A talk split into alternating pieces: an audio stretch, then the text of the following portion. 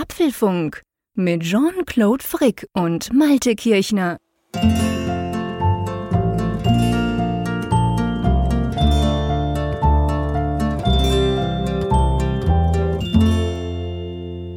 Folge 249 des Apfelfunk Podcasts, aufgenommen am Mittwoch, 11. November 2020. Ich würde jetzt eigentlich gerne sagen, der Nebel hat sich gelichtet. Das dritte Apple-Event hat ja nun auch stattgefunden. Dennoch, also jetzt gerade kann ich ja nicht rausgucken, weil wir es am späten Abend aufnehmen.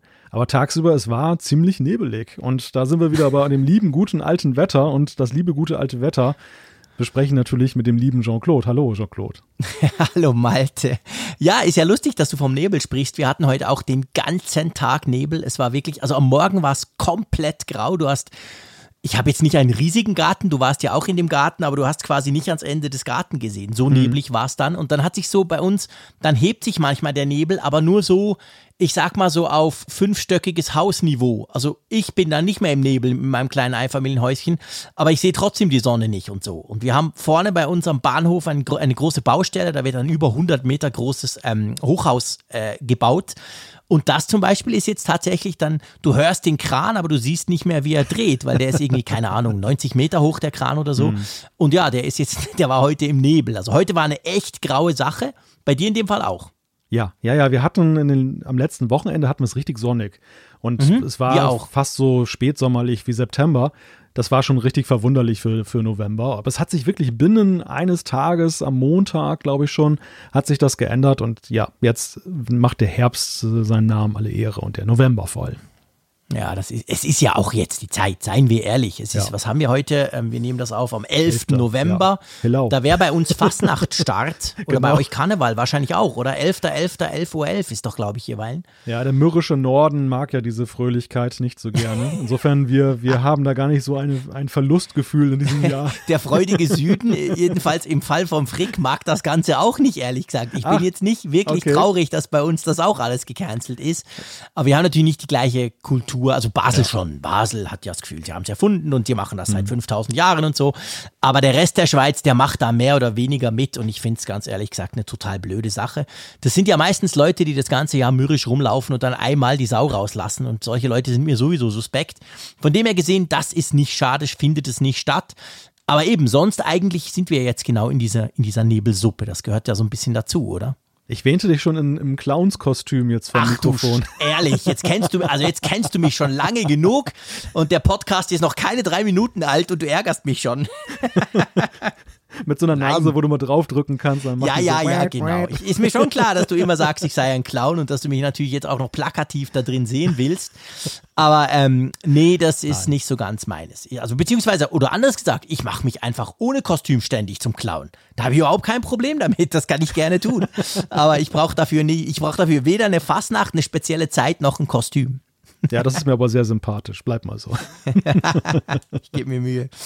Gut, aber in Bezug auf Apple muss man ja schon auch sagen, da lichtet sich ja jetzt schon so gegen Ende Jahr so ein bisschen der Nebel, oder? Jetzt nicht nur auf das Event, wir werden es ausführlich heute besprechen, aber ja, wir kriegen am Freitag noch die letzten zwei iPhones, da kann man quasi auch da sagen, okay, äh, Nebel lichtet sich. Wir zwei haben wir die ja heute, glaube ich, bekommen. Mhm. Du auch, gell? Ja. Und so, also dann, da lichtet sich was. Wir können jetzt wirklich mal sagen, wie klein das Kleine ist. Klammer auf, wahnsinnig klein, Klammer zu.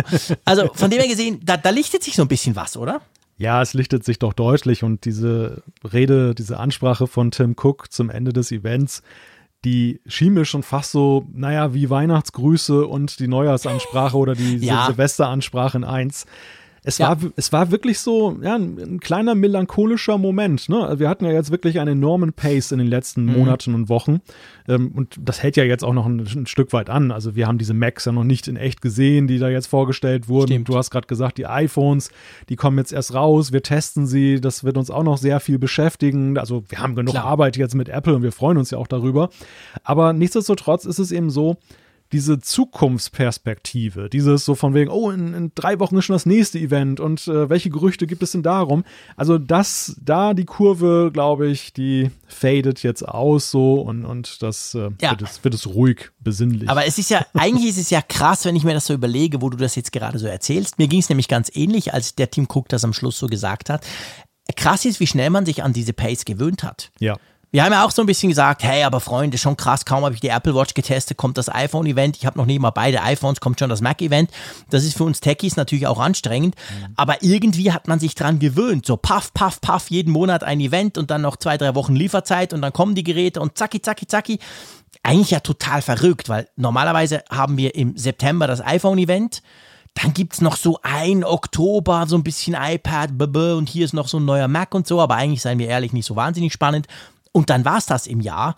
Und jetzt hatten wir im Oktober und im November drei Events. Ja, es war ein Apple-Herbst, nenne ich das immer. Das, äh, wenn man ja. bedenkt, dass äh, der, der Anfang des Jahres äh, und, und überhaupt die, die erste Jahreshälfte, wir haben das ja auch immer mal wieder hier festgestellt, dass es noch vergleichsweise ruhig ist. Die, die Gründe dafür sind ja nicht im Unbekannten. Wir wissen ja alle, warum das so ist, warum das dieses Jahr ungewöhnlich gelaufen ist. Aber dafür oh, war ja. halt eine enorme Konzentration all dieser Dinge jetzt so in diesen wirklich kurzen Zeitfenster. Und ja. ja, das ist schon bemerkenswert. Ich habe allerdings auch festgestellt, also jetzt nicht bei mir und auch nicht bei dir und, und äh, sicherlich auch nicht bei einigen anderen wie Raphael, aber schon so bei den Mainstream-Medien, dass jetzt auch schon eine spürbare Apple-Müdigkeit so ja. einsetzt. Es war wirklich Absolut. jetzt der Punkt erreicht, Jetzt das mit den Macs, das ging gerade noch so durch. Sie haben es ja nun selber auch so ein bisschen kokettiert, dass sie gesagt haben, okay, es ist noch eine zusätzliche Sache, dass das schon so diese, dieser Abschlussgedanke so dem innewohnte. Ich glaube, mehr ginge auch jetzt nicht. Nein, nein, das ist so. Also ich merke das zum Beispiel immer, das ist für mich auch immer so ein ganz guter, so ein bisschen ein Stimmungstest. Ich meine, ich bin ja ein Geek wie du, da merkt man es ja manchmal nicht, man findet ja grundsätzlich fast alles spannend. Aber ich merke das dann, wenn ich zum Beispiel meine Radiobeiträge verkaufe, in Anführungszeichen. Weißt du, ich tue ja vor diesen Events dann immer mal rumfragen und äh, spreche mit der Programmleitung, wollt ihr was, wie am Morgen so richtig voll oder irgendwie am Nachmittag oder whatever. Und da hat man schon gemerkt, ich meine, das erste Event war, war so, ja, wir wollen unbedingt was. Da habe ich gesagt, hey, aber vielleicht kommt kein iPhone. Ja, ja, trotzdem machen wir. Dann das zweite war es das iPhone. Das war auch nochmal volle Kanne, Vorschau, Nachschau, schieß mich tot. Der Frick live immer am Morgen. Und, und jetzt aber zum Beispiel war ganz klar so, ja, pff, oh nee, also du, wir haben schon zu viel und was? Ah, Mac, oh Mac, nee, äh, interessiert doch niemanden. Mhm. Also ich habe jetzt viel weniger Radiobeiträge gemacht, als ich das normalerweise mache. Natürlich einerseits schon auch wegen dem Mac, das ist klar. Ich meine, eben so ein Radio Energy, das ist so super Mainstream, das, die bringen selten irgendwas ja. über nicht-Smartphones, sage ich mal. schon Wunder, dass sie was über Smartphones machen, aber das geht gerade noch so. Aber auch andere, das war halt schon, ich, ich habe da ein paar Mal gehört, so, ja, tönt gut, oh ja, Industrie äh, verändert sich vielleicht, schon spannend, aber hey, wir hatten jetzt schon zweimal Apple innerhalb von wenigen Wochen. Nee, machen wir nicht. Das, das, das merkt man dann schon, ja. Ja, ja, und das, das fand ich war ein Novum. Das war eine neuartige ja. Situation, denn in der Regel war es ja schon so, dass die Abstände zwischen solchen Ankündigungen so groß waren, dass, dass nie diese Diskussion dass geführt wurde, dass das ja. ja. zu viel des Guten sein genau. könnte. Gerade nee. Apple, so ein, so ein Reichweitenthema, denn bei alledem, ich meine, Apple ist ein Reichweitenthema. Das, äh, Logisch. Deshalb stürzen sich ja auch sehr viele Medien darauf, weil sie eben wissen, dann sind ihnen die Klicks hold, wenn sie eben diese, dieses Apple-Thema bedienen. Natürlich, glaubst du, ich spreche live in der Morningshow über Huawei oder Samsung, auch ja. wenn die geile Sachen machen, das interessiert, sorry, das bringe ich in meiner Techniksendung, wo man sowieso ja die Themen frei wählen kann, aber nicht irgendwie in der Primetime. Also das ist natürlich schon so, Apple ist ein, ist ein Reichweitenthema. Aber ja gut, dieses Mal. Aber du, bevor wir auf dieses Event kommen, wir haben ja ganz viel vor. Ich sage jetzt nicht was. heute Abend, weil ihr hört das nicht am Abend, einfach heute in diesem Podcast. Aber ähm, bevor wir dazu kommen, müssen wir noch schnell kurz ein paar Worte verlieren. iPhone 12 Mini, iPhone 12 Pro Max, beide bei uns eingetroffen heute. Ja. Ich habe dem Kurier die quasi aus dem Wagen gerissen, weil ich natürlich ungeduldig war wie nur irgendwas. Ähm, da sprechen wir dann mal drüber, aber nicht heute, gell?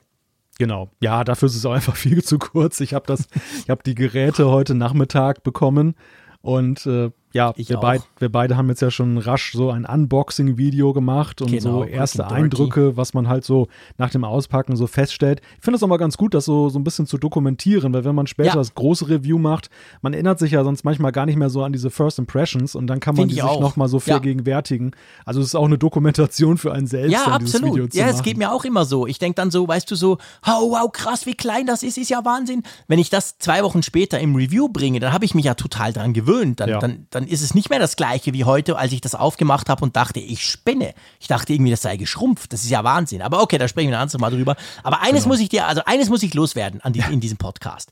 Äh, Kennst du das, wenn du, du hattest das letztes Jahr, ich hatte es ja auch so, die letzten paar Jahre eigentlich war das oftmals so, wenn du wochenlang unterwegs bist und dann kommst du nach Hause und du denkst so, oh, endlich, ich kenne wieder alles, es ist genau alles da, wo ich es brauche.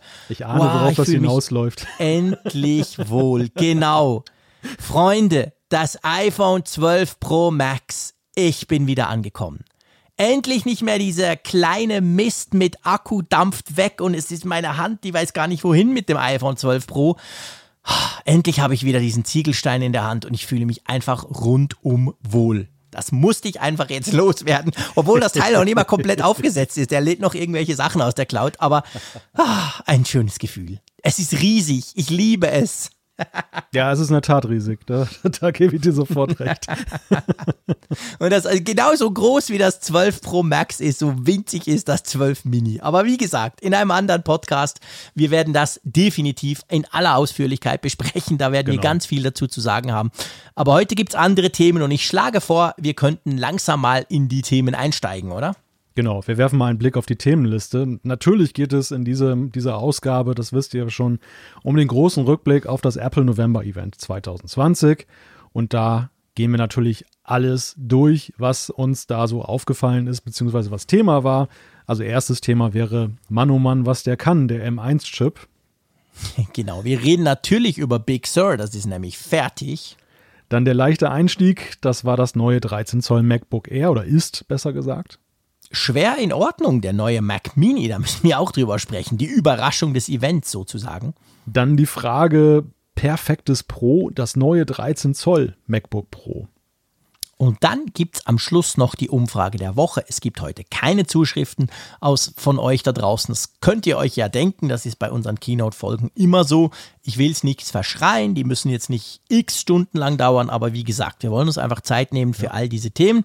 Drum schlage ich vor, wir quasseln da nicht weiter, sondern wir legen gleich los und wir machen das ja eigentlich auch schon so ein bisschen traditionell immer, dass wir zuerst mal das Event an und für sich angucken, dieses November-Event, bevor wir in die Details einsteigen. One More Thing, das war ja quasi der Claim, das war, stand auf der Einladung drauf. Das hat für viel ähm, Frust so ein bisschen auch, zumindest in den sozialen Medien gesorgt. Wofür stand das One More Thing? Jetzt, einen Tag später, können wir, glaube ich, diese Frage beantworten, oder? Ja, es stand dafür, dass eben Apple einen Nachschlag jetzt gegeben hat. Das, das war jetzt nach zwei großen Events das dritte große Event. Und es war sozusagen, also sie haben das, sie haben nicht ein Event betrachtet. Das war ja früher eben auch so. Sie haben ja Ankündigungen, wie wir sie jetzt auf drei Events verteilt hatten, haben sie in Spitzenzeiten ja durchaus auch mal in ein Event gepackt. Wir erinnern uns an diese ja. enormen Schlagzahlen und dann Zahlen. Und dann, dann war es dann eben immer am Ende dieses One More Thing, was dann noch präsentiert wurde, was dann eben dann so, ja, etwas Unerwartetes oder etwas Großartiges, etwas dann Revolutionäres. Naja, und dem haben sie jetzt ein eigenes Event gewidmet. Du hast gerade das Erwartungsmanagement angesprochen. Die Erwartung war natürlich aber da von vielen, weil es eben neuartig war, wie Apple das interpretiert hat, durchaus dass jetzt nochmal ganz was anderes kommt als die Macs, die ja mehr oder weniger zu erwarten waren nach der WWDC-Ankündigung. Genau, ich glaube, ich glaube, das war so ein bisschen das Missverständnis. Wir haben, das darf man auch mal sagen, Hand ausfahren zum Schulterklopfen. Wir hatten das ja nicht so gedacht. Also eigentlich ist genau das passiert, was wir auch erwartet haben. Aber viele haben natürlich wegen diesem One More Thing gedacht, dieses One More Thing ist dann im Event irgendwo noch, da kommt noch was. Aber eben, es war genau so, ähm, es kam kein eigentliches One More Thing, sondern das Event an und für sich war dieses One More Thing, weil eben, wie gesagt, drittes Event innerhalb von kurzer Zeit.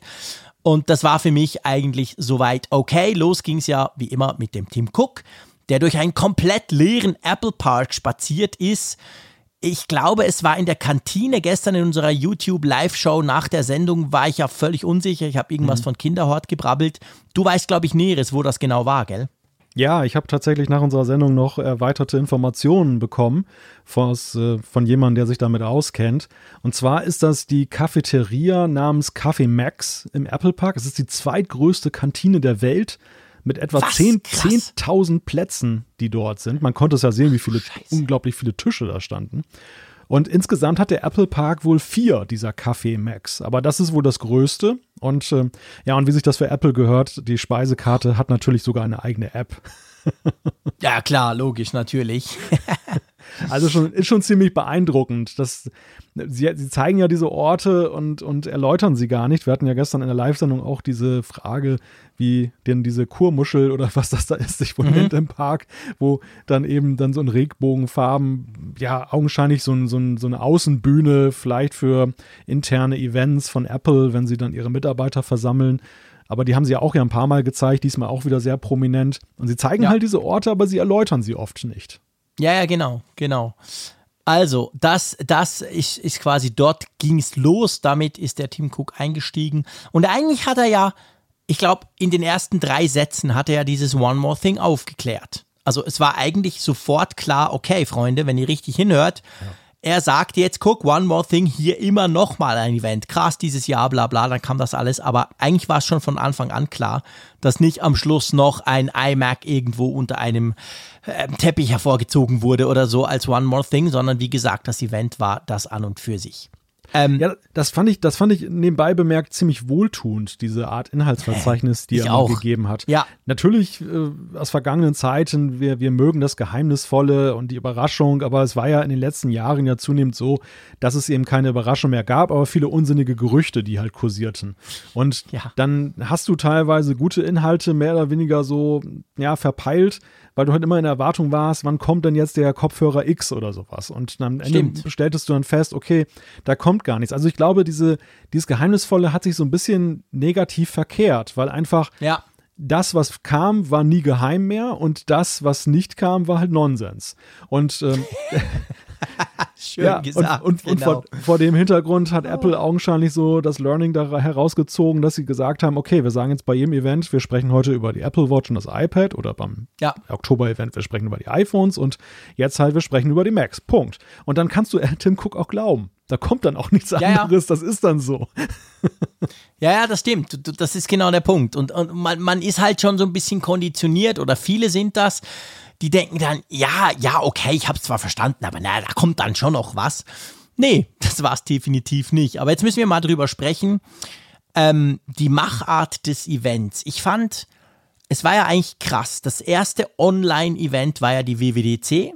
Das war natürlich auch ein bisschen anders, weil die WWDC ja nicht eine klassische Keynote ist. Es gibt die Keynote, aber da ist ja noch viel mehr drumrum. Trotzdem, da ging es sozusagen los mit Corona und wir dürfen niemanden einladen, also machen wir die ganze Kiste, Kiste digital. Dann kam das Apple ähm, das, das Apple Watch Event, dann das iPhone Event und jetzt das Mac Event, so ein bisschen äh, vereinfacht gesagt.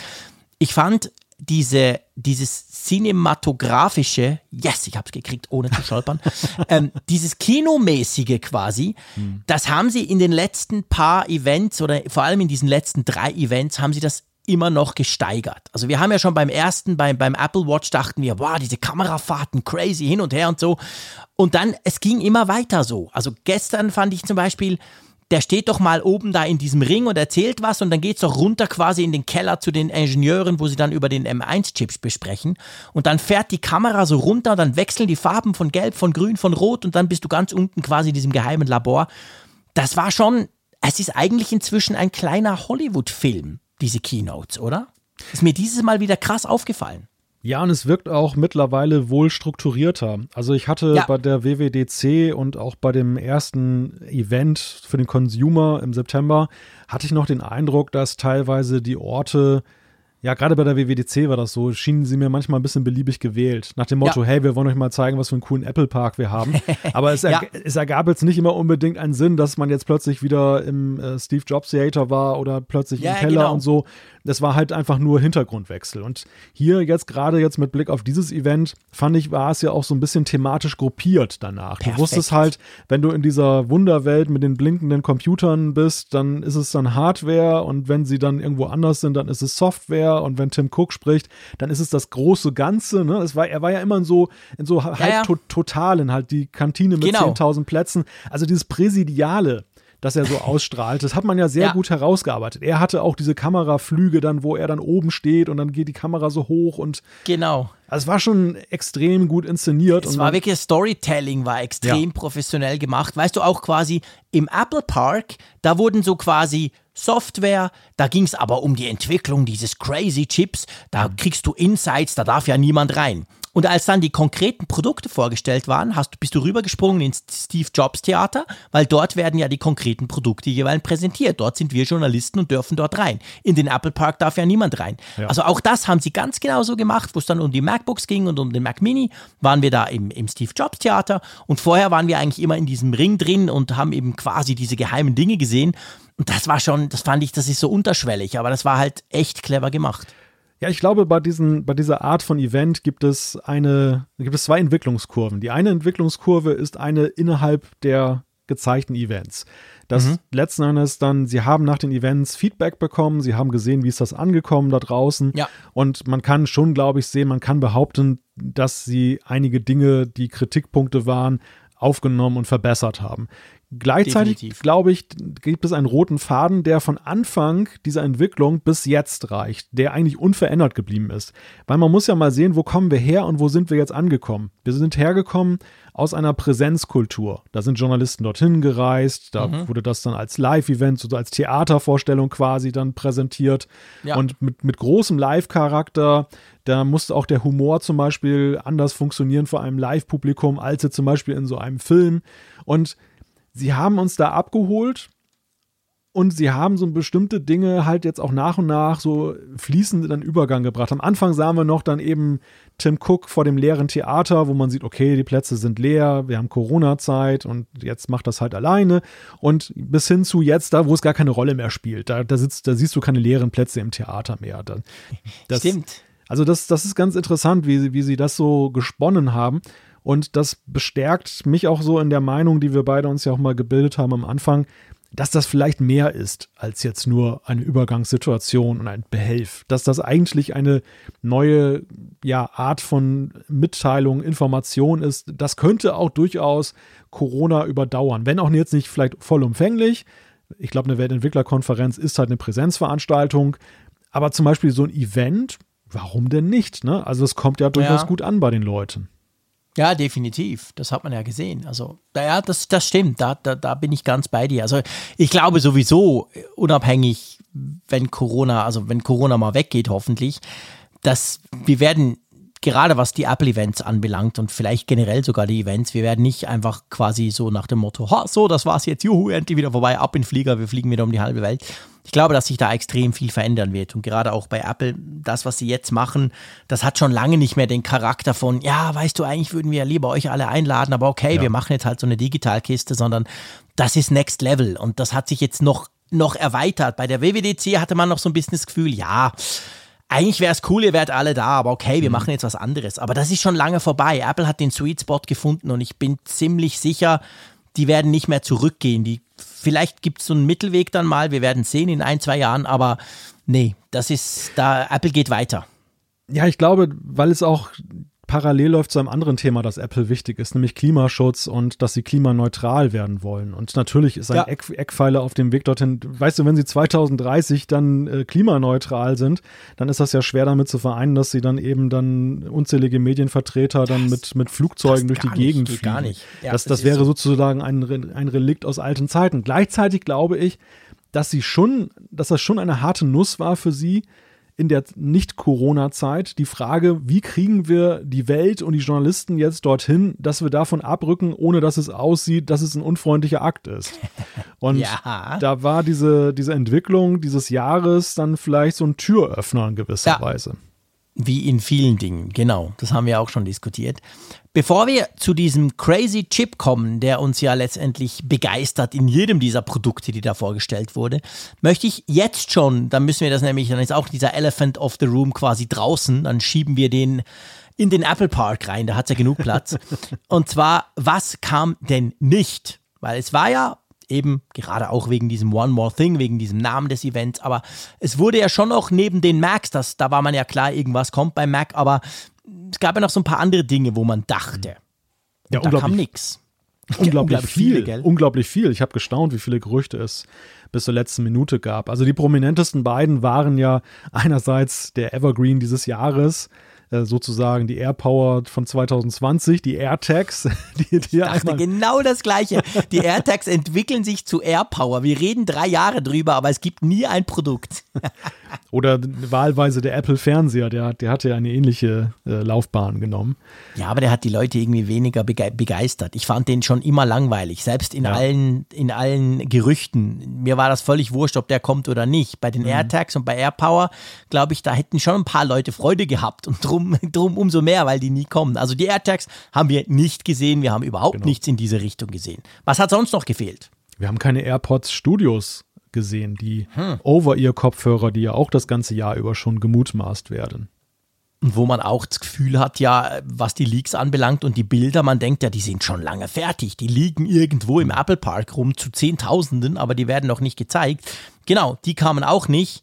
Und ja, das, was war so, ich glaube, das waren so die beiden wichtigsten Dinge, die gefehlt, also ich will nicht sagen gefehlt, aber die man so ein bisschen erwartet hatte noch, oder? Ja, irgendeiner hat ja auch noch dann die AR-Brille nochmal schnell aus der Taufe gehoben, dann kurz vorher. Ja, ich bitte dich, das ist auch so ein. Also, so ein Sneak Peek. Ja, okay. ja, ja, genau. Aber das ist, der Sneak Peek kommt jetzt bei jedem Event und ich fürchte, das wird so sein wie damals beim iPhone. Hm. Das gab, glaube ich, drei Mac-Events. Drei Jahre lang hat man immer gedacht, hey, aber jetzt kommt dann, weil die machen doch irgendwas im Telefonbereich, irgendwas kommt noch.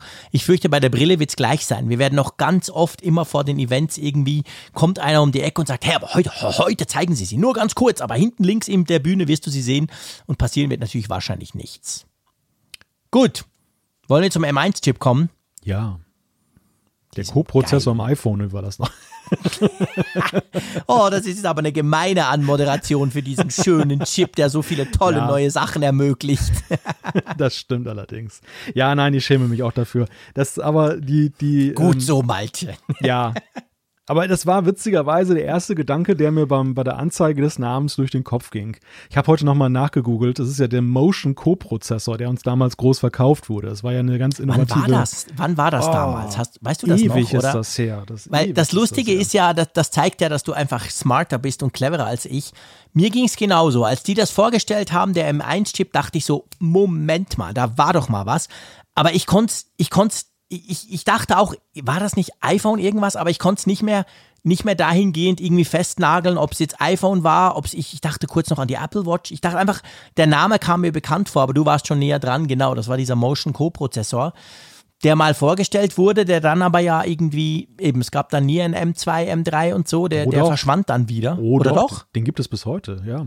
Also der zumindest, ich sehe hier gerade der M7, es gibt sogar den M7. Ach du Scheiße. Also der ist, der ist fortgesetzt worden. Ich meine, ich habe bei iFixit irgendwann auch mal bei so einem, einem Auseinanderbauen des iPhones gesehen, dass da immer noch ein Prozessor mit einem M gut drauf zu sehen war. Also der, der ist okay, nicht für, shame ist, on me. Ich weiß es nicht, wie es äh, heute ist, äh, ob, da, ob da jetzt tatsächlich im iPhone 12 auch noch so einer drin steckt. Aber es ist schon. Aber es ist ja schon interessant. Wieso nehme. Gut, ich meine, man kann natürlich sagen, sie haben schon fast alles durch. Wir haben die AirPod-Chips, wir heißen die H-Chips und wir hatten die, die A natürlich sowieso beim, beim iPhone. Also es ist ja jetzt nicht so, dass sie nicht schon ein paar Buchstaben ver verbrannt hatten, aber nichtsdestotrotz hätte es wahrscheinlich noch ein paar andere gegeben. Ist eigentlich merkwürdig. Ich meine, wir sind jetzt, wir sind immer noch beim Namen. Also, aber ist schon komisch, dass sie jetzt quasi, ich meine, wir wissen jetzt M, das geht jetzt Mac. Also von jetzt an werden wir einen M1, einen M2, einen M3 sehen, was auch immer in den Macs. Aber es ist eigentlich merkwürdig, dass sie was nehmen, was sie ja schon irgendwie haben, oder? Das finde ich komisch. Ich habe mal gerade nachgeguckt. Also den, der M-Prozessor wurde 2013 eingeführt mhm. beim iPhone 5S. Siehst du, kein Wunder, erinnere ich mich nicht mehr dran. Und der ist tatsächlich fortgeschrieben worden. Wir haben in unserem, unseren aktuellen iPhones, der 12er-Reihe, haben wir den M14 drin. Der, der, der ist ja da. viel geiler als der blöde Mac. Siehst du, ich habe schon den M14. Ha, was willst du mit deinem M1 in deinem Mac? Ja, ich glaube, der, ich glaube, der Punkt ist einfach, der, der M-Prozessor im iPhone, der ist ja unter der Haube. Also der ist noch unter der Haube ja, ja. des, des A-Prozessors. Da steht ja groß A und die Bezeichnung drauf. Und wenn du das dann irgendwie mit, äh, was weiß ich, einem Schraubenzieher aufmachst, was ja keiner macht, dann würdest du eben dann on-die sozusagen ja. sagen, also auf dieser dieser, äh, diesem Chip, dieser Chip-Einheit würdest du diesen M14 Co-Prozessor sehen. Wer weiß denn das schon? Und ich ja, glaube, stimmt. das hat man damals halt mal verkauft vor sieben Jahren, weil es halt damals so sensationell war. Der konnte ja unter anderem in Sachen Grafik und Bewegungserkennung war das halt so ein Fortschritt in der Sensorik. Mhm. Aber heute ist das halt jetzt kein Thema mehr. Das ist selbstverständlich. Das hat jedes Smartphone. Ja. Und ähm, ja, und deshalb ist das halt, also ich glaube, das hat schon andere, da ist MagSafe ein anderes Kaliber, weil bei MagSafe ist einfach die Präsenz des Namens, auch wenn das jetzt schon vor längerer Zeit abgeschafft wurde, ist halt immer noch eine andere gewesen, wenn du das umfirmierst, als es bei diesem MCO-Prozessor. Ja, ja, das ist wahr. Okay, ich nehme zurück, Sie dürfen das natürlich brauchen. Das ist jetzt nicht so wahnsinnig großes. Ich, es hat einfach irgendwo bei mir geklingelt, aber ich konnte es tatsächlich nicht festmachen, siehst du. Ähm, gut, ja, also komm, dann lass uns mal Butter bei die Fische. Was ist das? Was kann der? Warum ist der geil, dieser M1-Chip? Naja, er ist halt geil, weil er ist ja wirklich ein Neuanfang für Apple. Wir sind weg von mhm. den x86-Prozessoren, die vor vielen Jahren dann ja den PowerPC abgelöst haben, die auch den, ja, maßgeblich die Erfolgsstrecke des Macs ja auch begründet haben. Also das, das mhm. fiel ja eben nicht nur eben zusammen mit tollem Design und dass Steve Jobs da war, sondern es war ja zuallererst auch mal eben ein wichtiger Punkt, dass diese x86-Architektur, Prozessorarchitektur eben da eingeführt und unterstützt wurde. Naja, und davon nehmen wir jetzt Abstand. Jetzt haben wir ARM-Prozessoren drin, wir haben selbstentwickelte Prozessoren, die Apple ja schon seit vielen, vielen Jahren jetzt fürs iPhone und iPad mit großem Erfolg macht. Und das haben sie jetzt dann erstmals auch für den Mac entwickelt. Mhm. Das bedeutet natürlich, dass einige Dinge sich ändern. Ja, kann man allerdings sagen. Ähm, ich meine, das, das Krasse bei diesem Prozessor ist ja schon, dass er ja ganz klar auf der er basiert auf der ARM. Apple sagt natürlich Apple Silicon auf der Idee und auf der Idee, wie du eben in Smartphones oder auch in Tablets ja schon länger Prozessoren baust. Sprich, du backst eigentlich alles zusammen, Speicher etc. Alles ist nah beieinander. Plus, das ist, was haben Sie gesagt, der erste PC-Prozessor in der 5-Nanometer-Bauweise. Mit, hm. mit absolut unvorstellbaren 16 Milliarden Transistoren. Das kann man sich ich gebe da gerne zu, das sagt mir eigentlich überhaupt nichts. Das ist einfach eine wahnsinnig große Zahl. Aber es ist natürlich unglaublich krass, wie viel die da reinpacken in so ein Ding.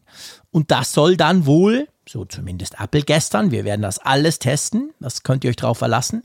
Ähm, das soll dann wohl bis dreieinhalb Mal schneller CPU, was haben sie gesagt, sechsmal schneller GPU und, und mhm. Machine Learning ist irgendwie crazy, weit über zehnmal schneller das ist ja schon, ich meine, klar, das sind jetzt zuerst mal so, so Marketing-Ansagen, mit denen wirft ja Apple immer gern bei den Keynotes um sich, aber wenn das einigermaßen stimmt, ist das schon eine Ansage, oder?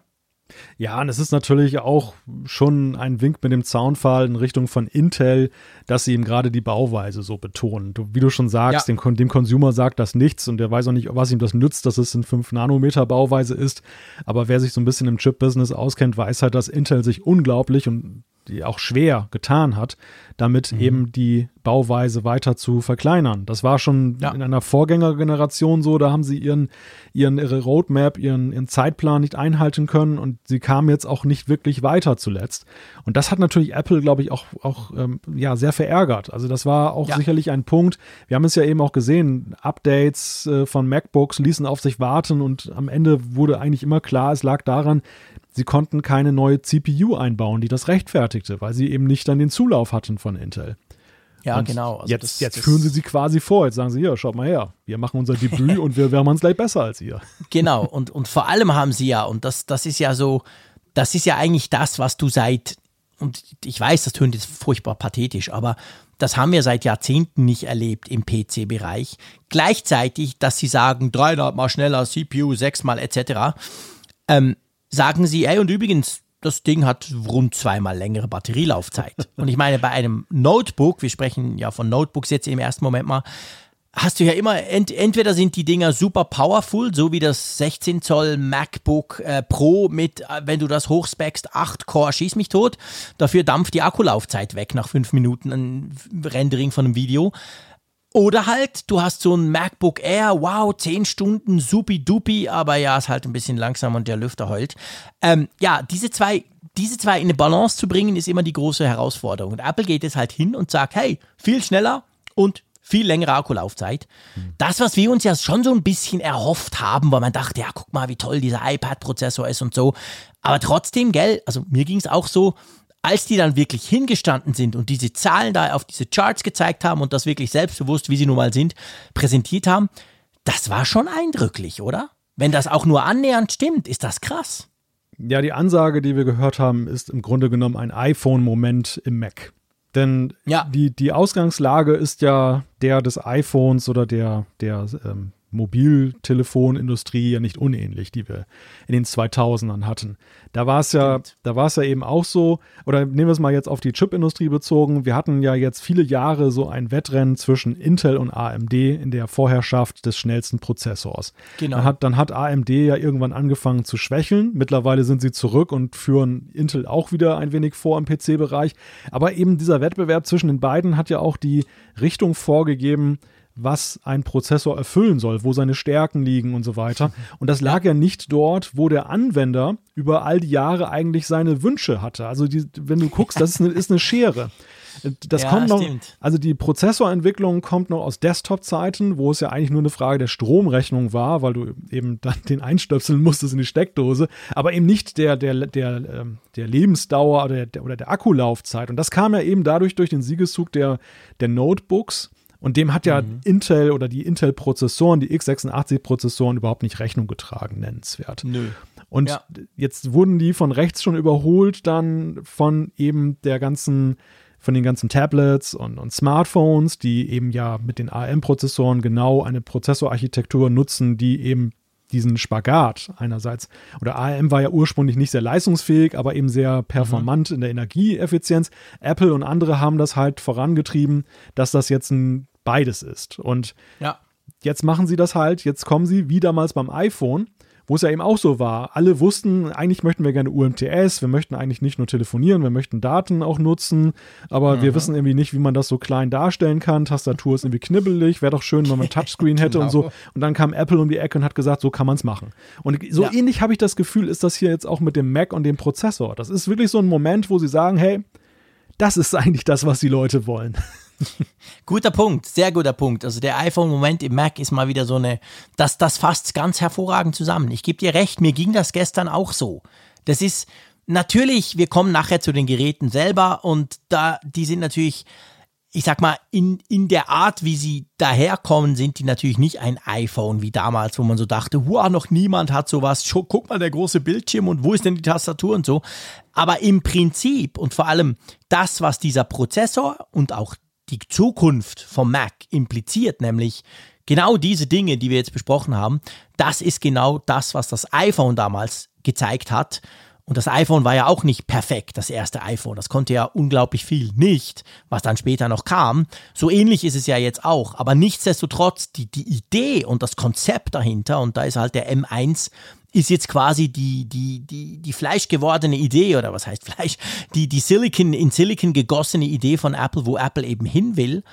Und das ist schon, ja, das ist krass. Ich meine, das Ding ist ja eine 8-Core-CPU. Also das ist ja schon mal, wenn du 8 Cores im äh, MacBook Pro 16 willst, musst du dir einen Core i7 oder Core i, nee, ich glaube Core i9 musst du dir da holen. Hm. Also the big one, die Heizung quasi. Dann hast du zusätzlich einfach noch so drin in diesem Plastikteil, hast du eine 8-Core GPU, also Grafik. Und dann hast du noch, und das ist für mich so ein bisschen unfassbar, aber hast du zusätzlich noch eine 16-Core Neural Engine. Da haben sie ja furchtbar viel drüber gesprochen. Dieses Machine Learning Zeug. Aber ja, allein diese Zahlen, das ist ja völlig verrückt. Das ist ein krasser Prozessor, auch wenn du ihn vergleichst mit zum Beispiel mit den iPads. Den iPad Pros zum Beispiel. Wie heißt der? Der A. 13Z, glaube ich, ist ja jetzt mhm. im iPad Pro 2020 drin. Super toll und wunderbar. Aber der hat ja viel weniger Cores, allein nur das, als jetzt der M1. Und ja, der M1 ist ja erst der erste. Also das, ich glaube, das ist schon, das ist ein krasses Versprechen für die Zukunft, oder? Ja, und ich, ich habe auch den Eindruck, es verschieben sich so gerade diese Gesetzmäßigkeiten und Zahlen, die wir gewöhnt sind. Also mhm. dieser Gigantismus, der sich uns da jetzt präsentiert hat mit dem M1, natürlich muss er erstmal noch der Prüfung standhalten. Letztendlich müssen wir halt gucken, was von diesem Versprechen dann halt im Alltagsgebrauch auch Logisch. spürbar ist. Das ist ja jetzt einer der hochspannenden Faktoren. Aber gleichzeitig ist es eben auch so, wir kommen ja nachher noch auf Speicher und solche Arbeitsspeicher und solche Sachen zu sprechen. Ja. Ähm, dass es sind halt nicht mehr diese Regeln, die bei x86 galten, wo dann mhm. immer klar war, okay, wenn da, der und der Wert, ja, das ist nicht gut, aber das und das, oh, das ist aber viel und so weiter. Wir wissen, also ich muss ganz, äh, ganz klar sagen, wir wissen es schlichtweg nicht. Was bedeutet in dieser neuen M1 AM Apple Silicon Welt eigentlich das, wenn ich so und so viele Kerne habe? Was bedeutet ja. das, wenn ich so und so viel Arbeitsspeicher habe? Wenn es jetzt zum Beispiel eben diese neue Architektur gibt mit dem gemeinsamen Speicher, das alles in einem Chip ist und nicht irgendwie als RAM-Riegel, die du irgendwo am anderen Ende des Mainboards dann reinsteckst. Und was bedeutet das eigentlich in Sachen Aufrüstbarkeit und so weiter? Gibt es diese Möglichkeit? Wahrscheinlich nicht, aber das, das, das sind viele spannende Fragen, die daraus erwachsen, weil hier auch sehr viel Neuartiges im Gewande des Alten halt auch erstmal kommt. Ja. Ja, definitiv. Das ist tatsächlich so. Und ich glaube, da muss man eben du hast es schön gesagt, da muss man im Moment vorsichtig sein und man darf nicht einfach das quasi umlegen, so nach dem Motto, ja, aber pff, äh, eben, also so viel Core ist super, äh, Speicher nur 16 Gigabyte, was denn das für ein Mist? Also das ist tatsächlich, wir müssen das testen. Also seien wir ehrlich, wir beide, wir brauchen dringend, hallo Apple, wir brauchen dringend einen Apple Silicon Mac. Egal ob ein MacBook Air oder ein Mac Mini, wir kommen dann zu den einzelnen Modellen noch. Aber man muss das mal fühlen, man muss mal gucken, was passiert denn da. Ich will da Chrome drauf installieren und gucken, wie der sich tut mit 32 Tabs. Also es gibt ganz viele Sachen, die wir jetzt ausprobieren müssen. Und vorher ist das alles sehr theoretisch, aber es tönt halt schon ganz toll, so wie die Theorie im Moment daherkommt. Ich sag's mal so, oder? Ja, und, und daran anknüpfen, was du gerade sagtest, Tim Cook und auch andere Sprecher haben mehrfach gesagt, dass halt das, was Apple besonders macht, nicht allein die Hardware ist, sondern eben die Kombination aus Soft und Hardware. Das haben wir, das ja. sehen wir aktuell bei den, bei den iPhones, wo ja auch der Bereich der, der Kameras, vor allem durch die Computational Photography, dann eben dann große Fortschritte verzeichnet. Und ich glaube, das wird auch beim Mac eine Rolle spielen. Es ist nicht nur die mhm. Frage, was du für einen Prozessor einbaust. Es ist halt die Frage, was macht die Software daraus? Was macht das Betriebssystem damit? Aber letzten Endes auch, und das ist wiederum die Kardinalfrage. Wie, inwieweit muss auch die darauf laufende App dann davon Gebrauch machen. Oder, ja. macht sie es, oder macht sie es automatisch? Also, weil du gerade Chrome nanntest, kam mir nämlich der Gedanke. Natürlich wird der Safari-Browser super performant jetzt laufen auf dem M1, gar keine Frage. Aber wie wird, denn ein, wie wird denn ein nicht angepasster Chrome-Browser darauf laufen? Wie wird denn irgendeine andere genau. Software, die Leistungshunger hat, darauf laufen? Also, die, die Welt besteht ja nicht nur aus Apple-Software, sondern am Ende ist ja gerade der Mac ist ja die Plattform, wo wir eigentlich noch die größten Freiheiten bislang genossen haben in Sachen Absolut. freie Software. Und das, und das wie, wie läuft das? Also, wie läuft das in einem Universum, das sich dadurch definiert, dass es halt, halt sehr kontrolliert und beherrscht ist? Weißt das du, ja. das Spannende ist, das Spannende ist, ähm, ich habe ja diesen Switch bei Mac schon mal mitgemacht. 2005, 2006, als der Switch von PowerPC wo man uns jahrelang als Mac-User gesagt hat, das ist das Geilste vom Geilen. Und dann, und dann wurde ja der Switch auf Intel gesetzt. In dieser legendären Keynote, wo der Intel-Chef da mit so einem, so einem Intel Weaver, weißt du, diesen, diesen Brenner, wo die da quasi diese Chips drin machen, kam, das sieht aus wie eine große CD und die dann quasi die, dieses ganze Teil dann dem Steve Jobs gegeben hab, hat und so.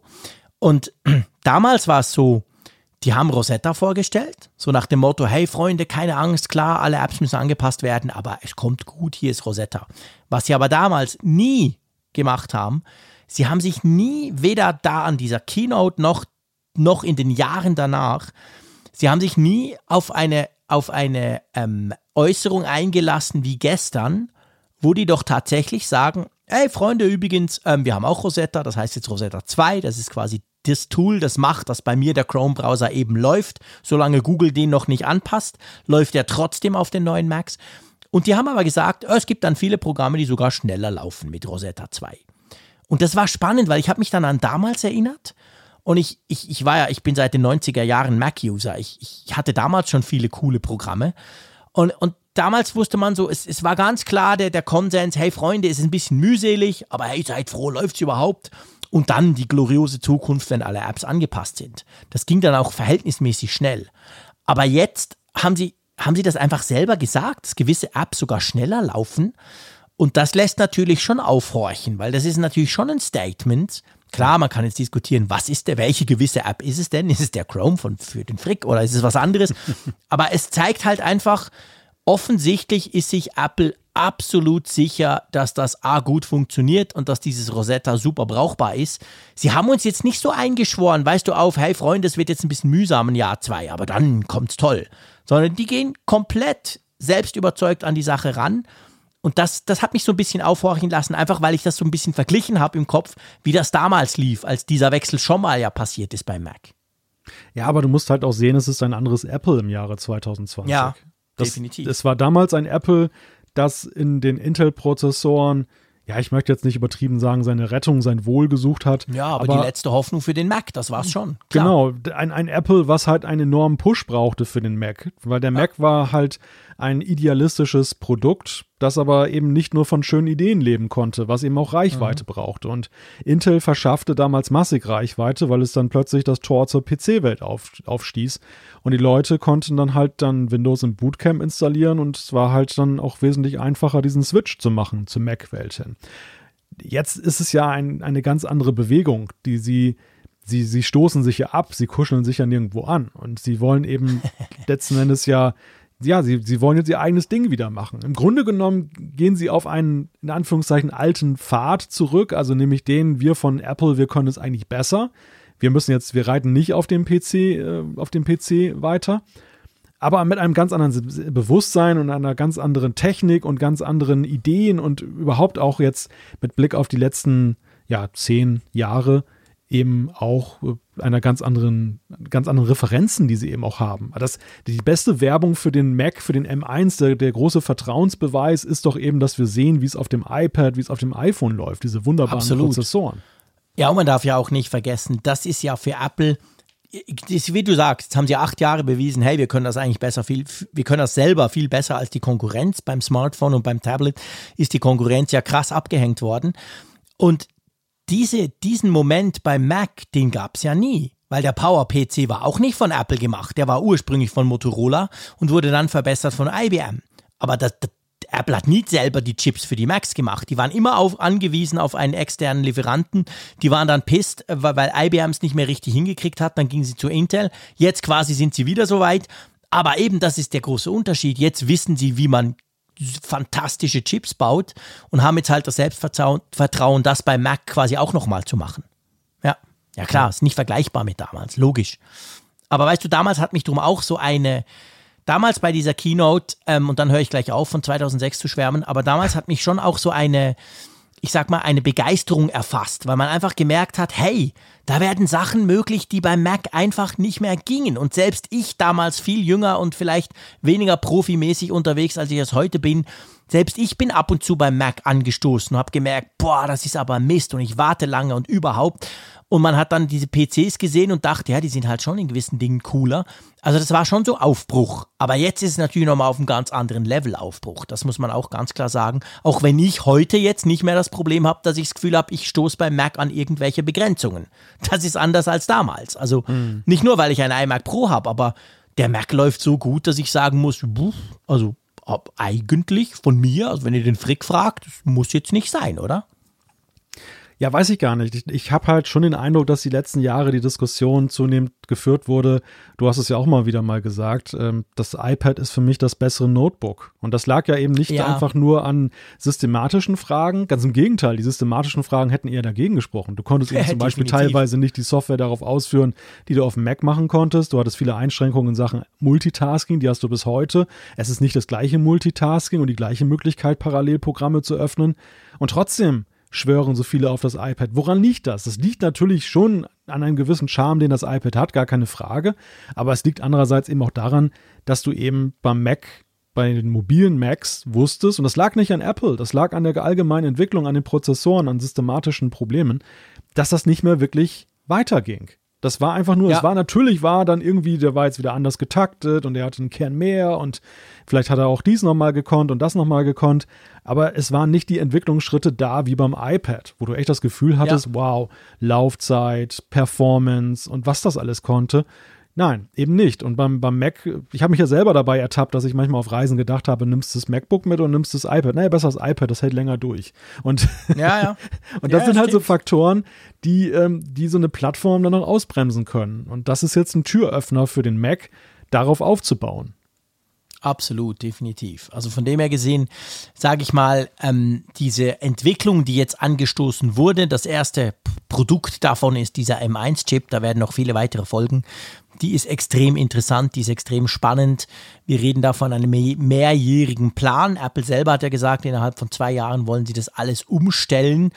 Und von dem her gesehen kann man sicher sagen, das, was noch kommt, ist mindestens so spannend, vielleicht sogar spannender als das, was wir jetzt gestern, also am Dienstag, gesehen haben, oder?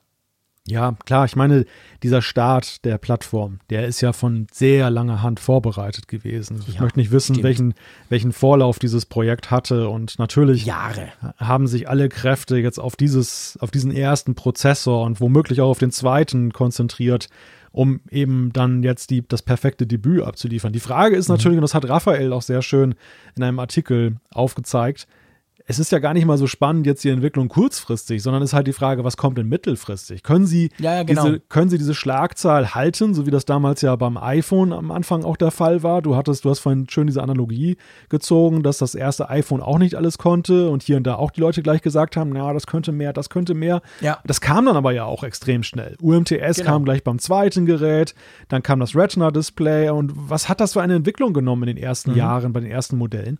Und wenn der M-Prozessor, wenn die Macs auch so eine Entwicklung nehmen, dann wäre es natürlich schon ein Kracher. Wenn die natürlich ja. die Luft ausgeht und jetzt du jetzt feststellst, so am dritten und vierten, naja, okay, jetzt sind wir eher schon so wieder in der Klasse, dass eigentlich keiner versteht, was besser geworden ist. Ja, gut, dann ist, dann sind die Ausgangsvoraussetzungen andere. Und das ist ja eine Frage, die kann uns nur Apple beantworten, die werden sie uns beantworten in den nächsten Jahren. Wie geht das weiter? Was ist die Roadmap für diese Entwicklung?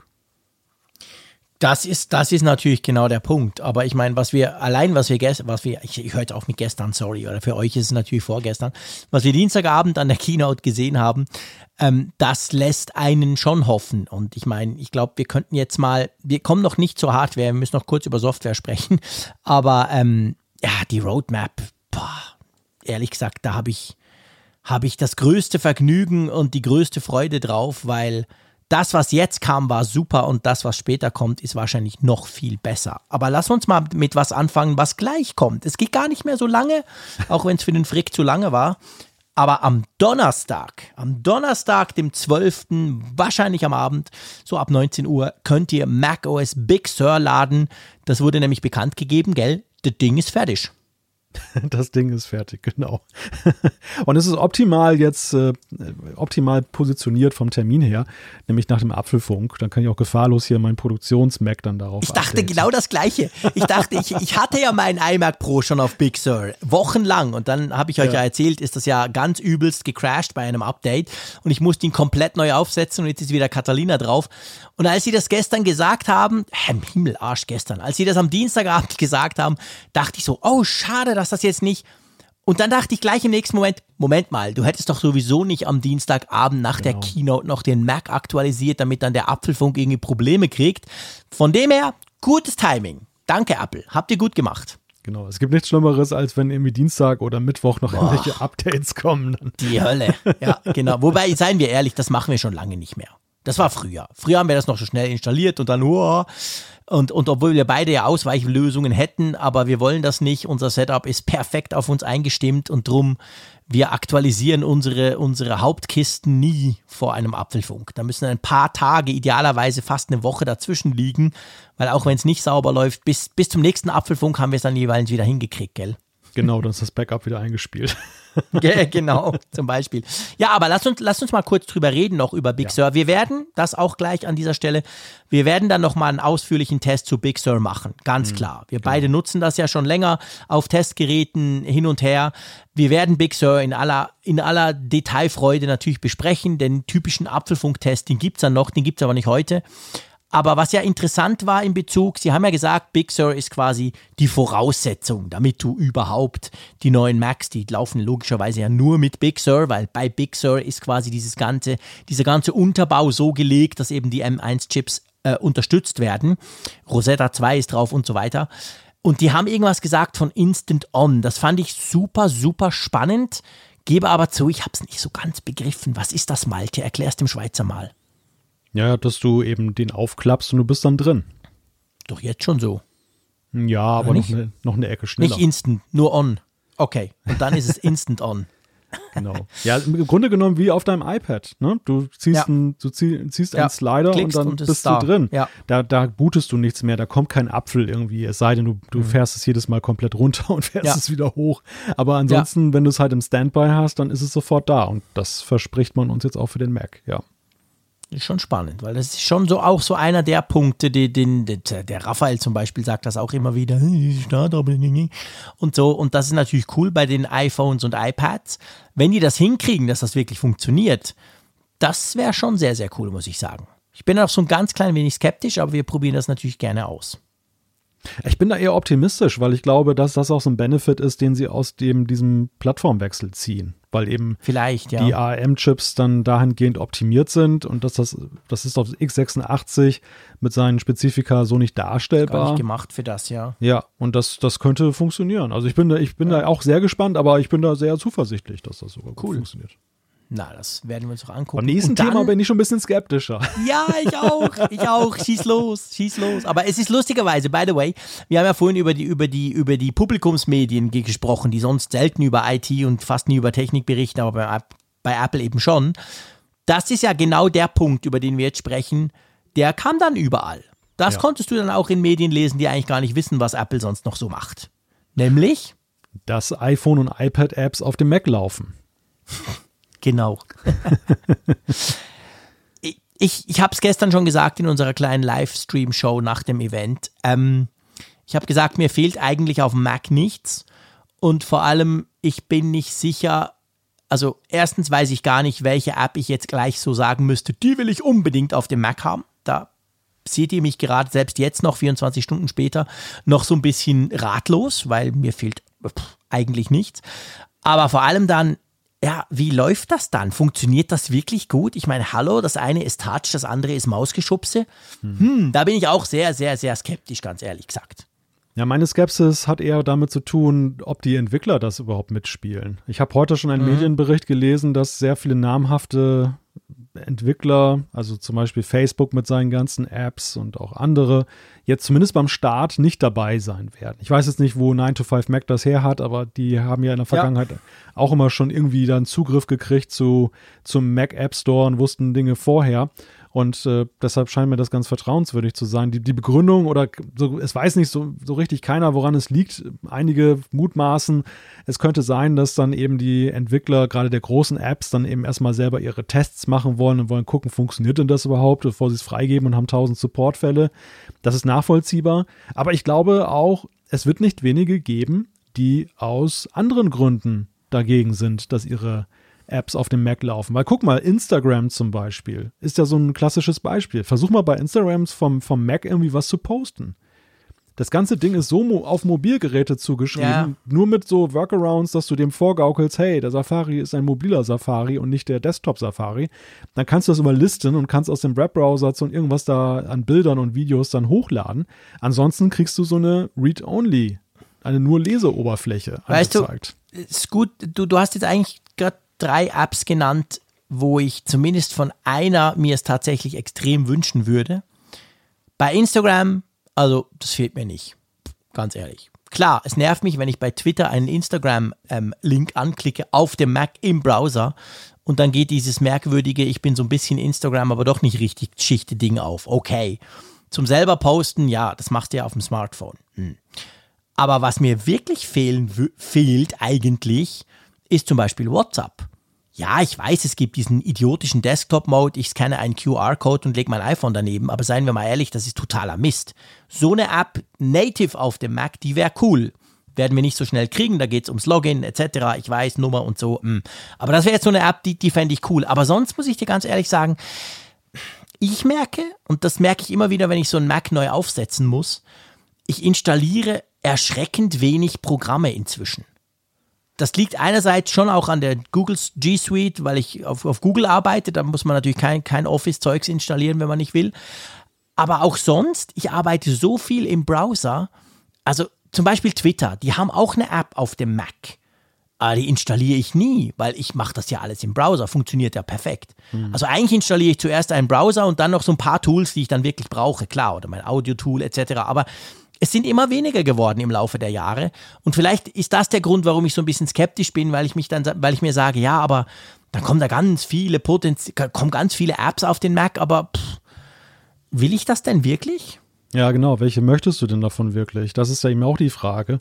Hast ein großes Angebot, aber hat das einen Nutzwert für dich? Genau. Aber ich, aber ich glaube trotzdem auch, und, und Apple hat das ja ganz geschickt gemacht. Ich habe ja gestern auch schon im, im, Livestream gesagt, dass es ja dieses Project Catalyst eben ja mhm. gab und gibt, mit dem du eben dann als Entwickler deine App leicht portieren kannst, wenn sie neuesten mhm. Ansprüchen genügt, dass sie auf dem ja. Mac läuft. Das ist sozusagen ja ein Vorläufer gewesen im, im Opt-in-Verfahren. Du musst also dann einwilligen, du musst, musst es bewusst wollen, als Entwickler ja. dann eben auf dem Mac zu sein. Da haben ja auch schon viele gemutmaßt, oh, das ist das Einfallstor für den Mac. Ich selber habe es auch geglaubt, dass der Mac App Store dadurch eine unglaubliche Aufwertung erfährt, weil eben schlagartig das viel einfacher ist, dann eben eine Mac-Version zu machen. Und mitnichten ist es so. Also wir sehen ja total wenig, was eben dann dieser Feder entspringt. Und jetzt ja. machen sie es nach dem umgekehrten Prinzip. Du musst als Entwickler eigentlich gar nichts machen. Also entwicklungstechnisch ähm, läuft es erstmal so durch, dass deine Mac dann, deine App dann auf dem Mac läuft. Und du musst nach dem Opt-out-Verfahren, musst du sagen, bewusst sagen, hey Apple, ich will das nicht. Du musst einen Haken drücken, dann, damit ja. deine App nicht erscheint, was natürlich ja schon ja, ein deutlicher Push eben ist in die Richtung. Ja, klar. Ich habe heute auch eine E-Mail e bekommen, da haben sie mich darauf hingewiesen, dass ein Funkgerät, ähm, augenscheinlich scannen sie alle Apps jetzt, ob die irgendwelche Sachen haben, die auf dem Mac nicht funktionieren können. Und da haben sie gesagt, ja, du benutzt irgendwie Core Location, Klammer mhm. auf für die Hörerkarte, Klammer, Klammer zu. Und äh, das könnte halt nicht funktionieren, weil. Gibt das nicht auf dem Mac? Ja, es funktioniert laut dieser Beschreibung, die sie da geschickt haben, vielleicht nicht so wie beabsichtigt. Wobei natürlich okay. die Frage ist, was ist beabsichtigt? Wir machen ja nur eben die grobe Peilung nach dem Motto, wo bist du ja. denn, wenn du dich da eintragen willst? Also ich sag mal, eine Navigationssystem-App, die hätte wahrscheinlich ein ganz anderes Problem, wenn sie ja, ja, auf dem Mac laufen möchte. Und da, da, weisen sie also mich als Entwickler jetzt drauf hin und sagen, hey, okay. ähm, es gibt jetzt, wir werden dich demnächst auf dem Mac draufschalten, wenn du nicht Nein sagst. Und wenn du drauf gehst, dann hast du das und das Problem. Also das ist schon eine ganz andere, ganz andere andere Stoßrichtung als da ja, vor wirklich. ein, zwei Jahren. Ja. ja, ja, das stimmt. Da sind sie also offensichtlich ziemlich stark am Pushen. Du, ich meine, wir müssen es mal abwarten. Vielleicht auch noch wichtig zu wissen, wenn ihr euch jetzt auf eurem Intel Mac ähm, am Donnerstag Big Sur drauf installiert, dann habt ihr natürlich keine iPhone- und iPad-Apps im Mac ja. App Store drin. Das muss man ja auch noch sagen. Die laufen logischerweise nur auf den neuen Prozessoren eben auf den Apple Silicon Chips, weil dann muss man eben nicht viel ändern. Die laufen jetzt nicht plötzlich auf dem Intel Chip. Also um, so rum geht es natürlich nicht. Aber wenn man einen neuen Mac hat und da ist logischerweise Big Sur drauf, dann kann man, wenn man will, das tun. Und ich finde es eigentlich auch noch schön, ehrlich gesagt, dass die alle im Mac App Store drin sind. Also weißt du, dass jetzt nicht irgendwie äh, keine Ahnung, noch eine zweite Art irgendwie, oder sie hätten ja vielleicht eine Art zweiten Mac Store, äh, also App Store noch machen können oder so, sondern mhm. es gibt einfach den Mac App Store und wenn du willst, ich weiß nicht, wie das dann aussieht, aber da sind dann noch die iPhone- und iPad-Apps drin, die du installieren kannst. Hm. Das ist, finde ich, okay, oder?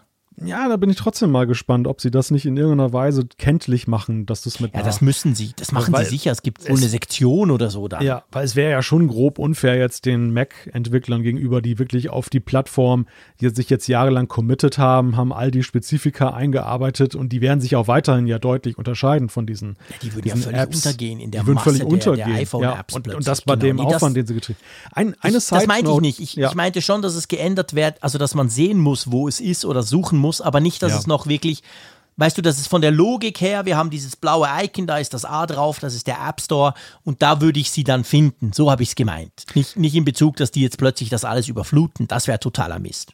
Ein Vorteil vielleicht noch zu dem Thema, hm. der sehr spezifisch ist, aber der, glaube ich, eine Unmenge an Leuten erfreuen wird. Ja. Als Entwickler kannst du jetzt deine Apps ja natürlich jetzt auch wirklich nativ auf ARM auf dem Mac ausführen. Bislang ist es nämlich so, wer für iOS und iPad entwickelt, dieser iPhone-Simulator, der dann in Xcode in der Programmierumgebung drin ist, der emuliert ja nur ein iPhone. Der, er muss ja letztens auf einem x86, auf einem Intel-Prozessor darstellen, was auf einem ARM-Prozessor am Ende läuft. Deshalb ist es immer so, erstens, dass die Performance überhaupt nicht die gleiche ist jetzt wie eben auf deinem, auf dem wirklichen Gerät, auf, für das du entwickelst. Und zweitens ähm, ist es letzten Endes natürlich dann auch nicht wirklich identisch das, was du nachher siehst auf dem Gerät. Deshalb musst du immer noch zusätzlich auf dem Gerät, auf dem iPad oder auf dem iPhone definitiv testen, weil du manchmal ganz kuriose Abweichungen hast. Und wenn jetzt künftig dann der M1-Prozessor da drin ist, dann läuft deine ARM-App ja nativ auf ARM. Und das Ja. ist ein Traum für jeden Entwickler. Ja, das stimmt. Das, ist, das war wahrscheinlich ja auch der Grund, warum Catalyst bis jetzt nicht so richtig durchgestartet ist, oder? Das weiß ich gar nicht mal. Mhm. Also, Könnte aber, könnte sein, oder? also ich glaube, ja, ich, ich meine, das, das Fass Catalyst will ich jetzt gar nicht aufmachen. Ich glaube, nee, das, nee, sind, nee, das das sind ich auch tiefe, nicht, aber- das sind tiefe Abgründe, die sich da auftun. Eben, Denn- das hat ja nicht wirklich funktioniert bis jetzt. Es war Ja. ja nicht so, dass man sagen kann, ja, wir sind schon ziemlich weit und jetzt geht es einfach noch ein bisschen weiter, sondern das hat bis jetzt überhaupt nicht funktioniert und jetzt gibt es quasi einen neuen Anlauf und jetzt wird es wahrscheinlich schon nur von der Hardware her besser klappen. So, so, so meine ich das Ganze. Ja, also, aber es bleibt ein Problem bei Catalyst, das uns sicherlich auch hier begleiten wird. Die Frage des Look and Feels von Apps. Der, der Mac Klar. hat eine bestimmte Eigenart mit seinem Menü da oben, mit der Frage der Steuerung, überhaupt dieses Mit Multifenster. Genau. Gibt ja keine Fenster bei iOS. Und, und einer der größten Kritikpunkte an Catalyst war, und das wird ja mit dieser einfachen Übertragung nicht weniger, sondern eher schlimmer werden, dass du plötzlich jede Menge Single-Window-Apps dann hast, wo alles in einem Fenster Genau. sich abspielt. Oder Fullscreen-Apps oder solche Ja, Quatsch. das, das wird sehr merkwürdig Ja. sein. Also ich glaube, dass Ja. das, äh, und gerade, Ja. du musst ja auch mal sehen, bei Catalyst war es ja so, das war ja in homöopathischen Dosen dann letzten Endes in den Mac App Store eingeladen worden, weil am Ende die Entwickler nicht in, in einem riesigen Maße mitgezogen haben. Aber wenn du jetzt den, nehmen wir mal an, jetzt, es werden nicht viele Entwickler Nein sagen dazu und sicherlich wird ein Großteil einfach erstmal passiv bleiben und wird das auch verpeilen, den Haken zu setzen. Garantiert. Millionen von Apps ergießen sich jetzt auf den Mac, die überhaupt nicht Die sind alle Müll auf dem Mac. ja, ja, und das, das, ja, ich bin da sehr gespannt drauf, wie das sich dann präsentiert. Ja. Ja, ja, ja, das ist wahr. Da ist also noch, da ist noch, da kommt noch einiges auf uns zu. Aber gut, komm, apropos auf uns zukommen. Mac OS Big Sur, einfach, dass ihr es wisst. Donnerstagabend ab 12. November. Normalerweise so ab 19 Uhr ist so die Zeit, wo diese Updates jeweils rauskommen. Wenn ihr also Lust habt, könnt ihr dann euren Mac ähm, aktualisieren. Bitte vorher ein, Update, ein Backup machen, ganz, ganz wichtig. Einfach, dass es nochmal erwähnt wäre. Es kann auch schief gehen. Ich habe da eine gewisse Erfahrung. Aber lasst uns jetzt doch, jetzt hör auf zu lachen, Mensch, ich kann ja nichts dafür. Das ist einfach plötzlich nicht mehr ging. Frechheit, echt. Aber okay, es war, es war noch eine Beta. Ähm, lass uns zum ersten Modell kommen, was vorgestellt wurde. Ihr wisst jetzt, was da drin ungefähr schlummert. Und jetzt müssen wir natürlich die Geräte an und für sich angucken. Und da stand zuerst das MacBook Air, das 13 Zoll MacBook Air, quasi im Rampenlicht, weil das ist das erste, was äh, präsentiert wurde mit dem neuen M1-Chip. Genau.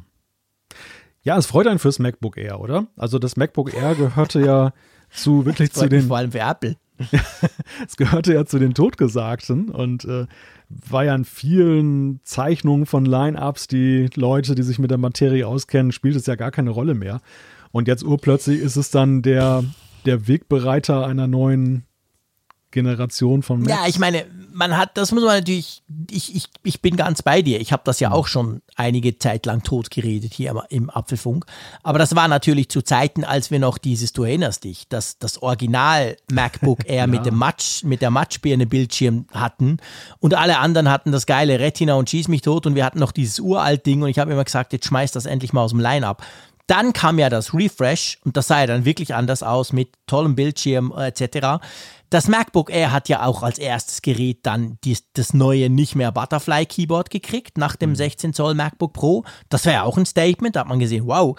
Und ich finde es halt schon, dass das MacBook Air inzwischen ist ein Statement von Apple, weil sie haben ja selber gesagt, das ist ja der, der meist, der bestverkaufte Mac. Das war früher, das ist ja immer noch.